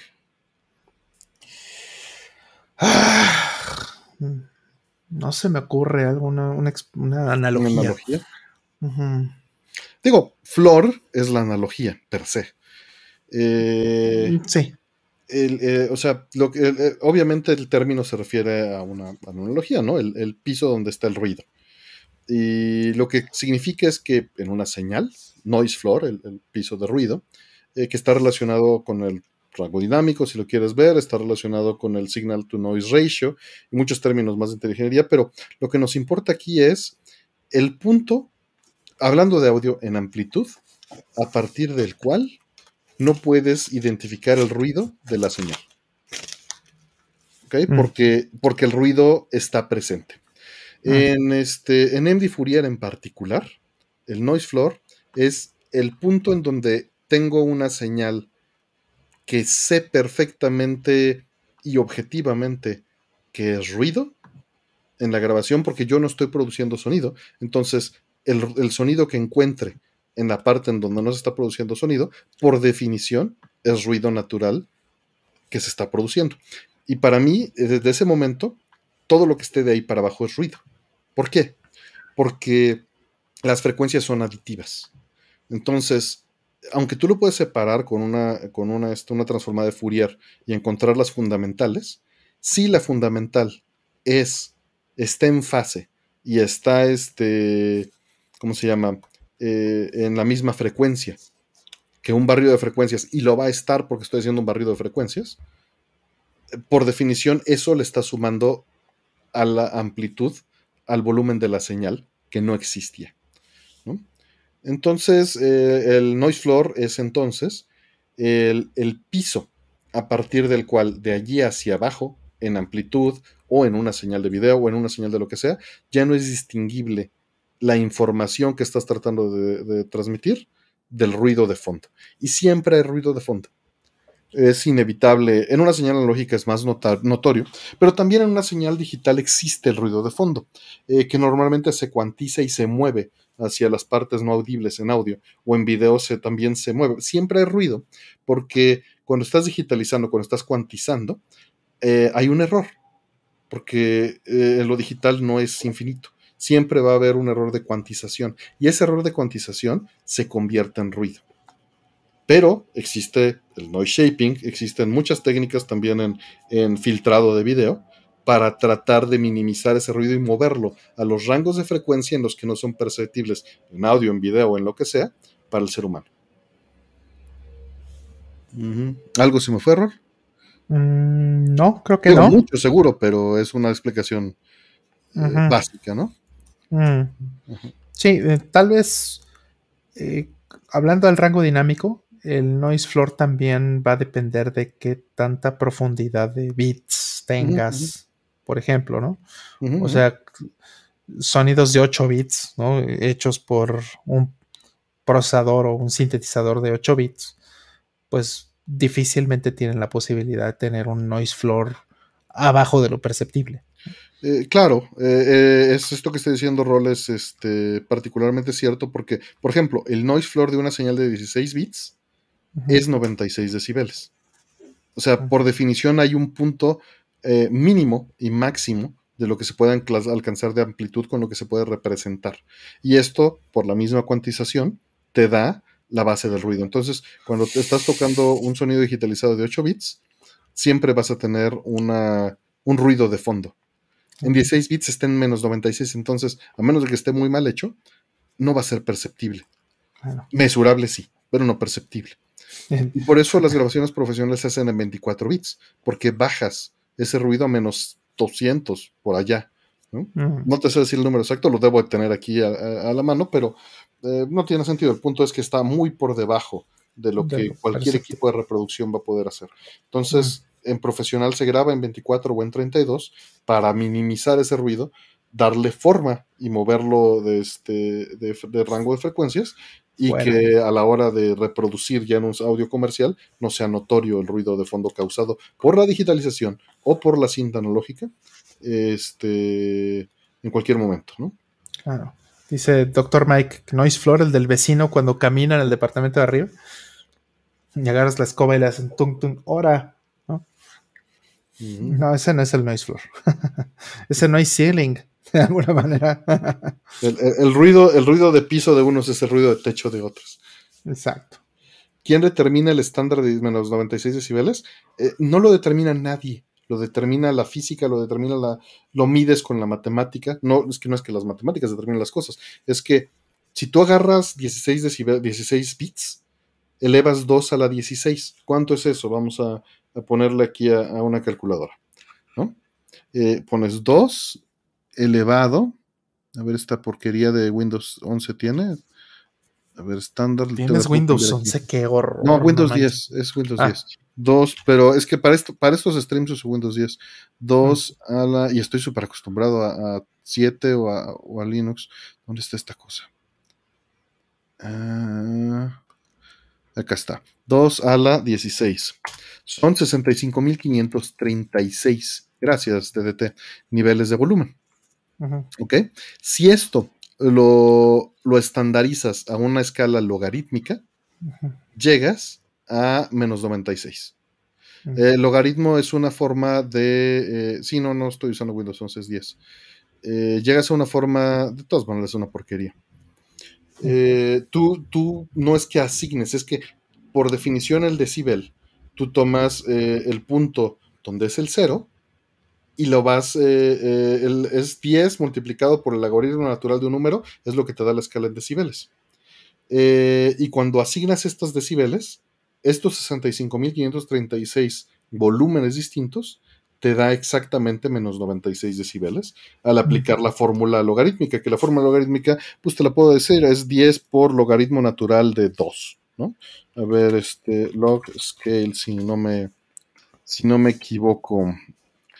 Eh, ¿Dónde está la fórmula aquí? Eh, en decibels. Log scale, ah, déjame poner decibel. A ver si no me equivoqué y no te estoy diciendo una, una barbaridad, porque lo estoy diciendo de memoria. Eh, power ratio, sound level, 10 por logaritmo natural del mínimo contra el máximo, efectivamente. Eh, entonces ahí lo tienes. Si así es como funciona y así es como se hace. Entonces aplicas esta fórmula, esta fórmula de 10 por logaritmo natural de la frecuencia que quieres entre la máxima. O sea, agarras el 65.536 y le pones un 1, ¿no? los divides y le sacas el logaritmo natural y te da la escala. Entonces, si metemos en esta en esta calculadora, a ver, eh, 65.536, le sacamos entre 1, ¿no?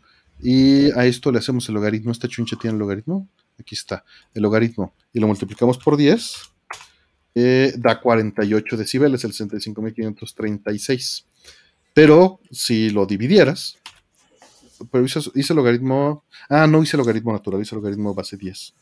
Bueno, 65.536. Lo malo de no conocer bien esta calculadora. Logaritmo natural, ahí está.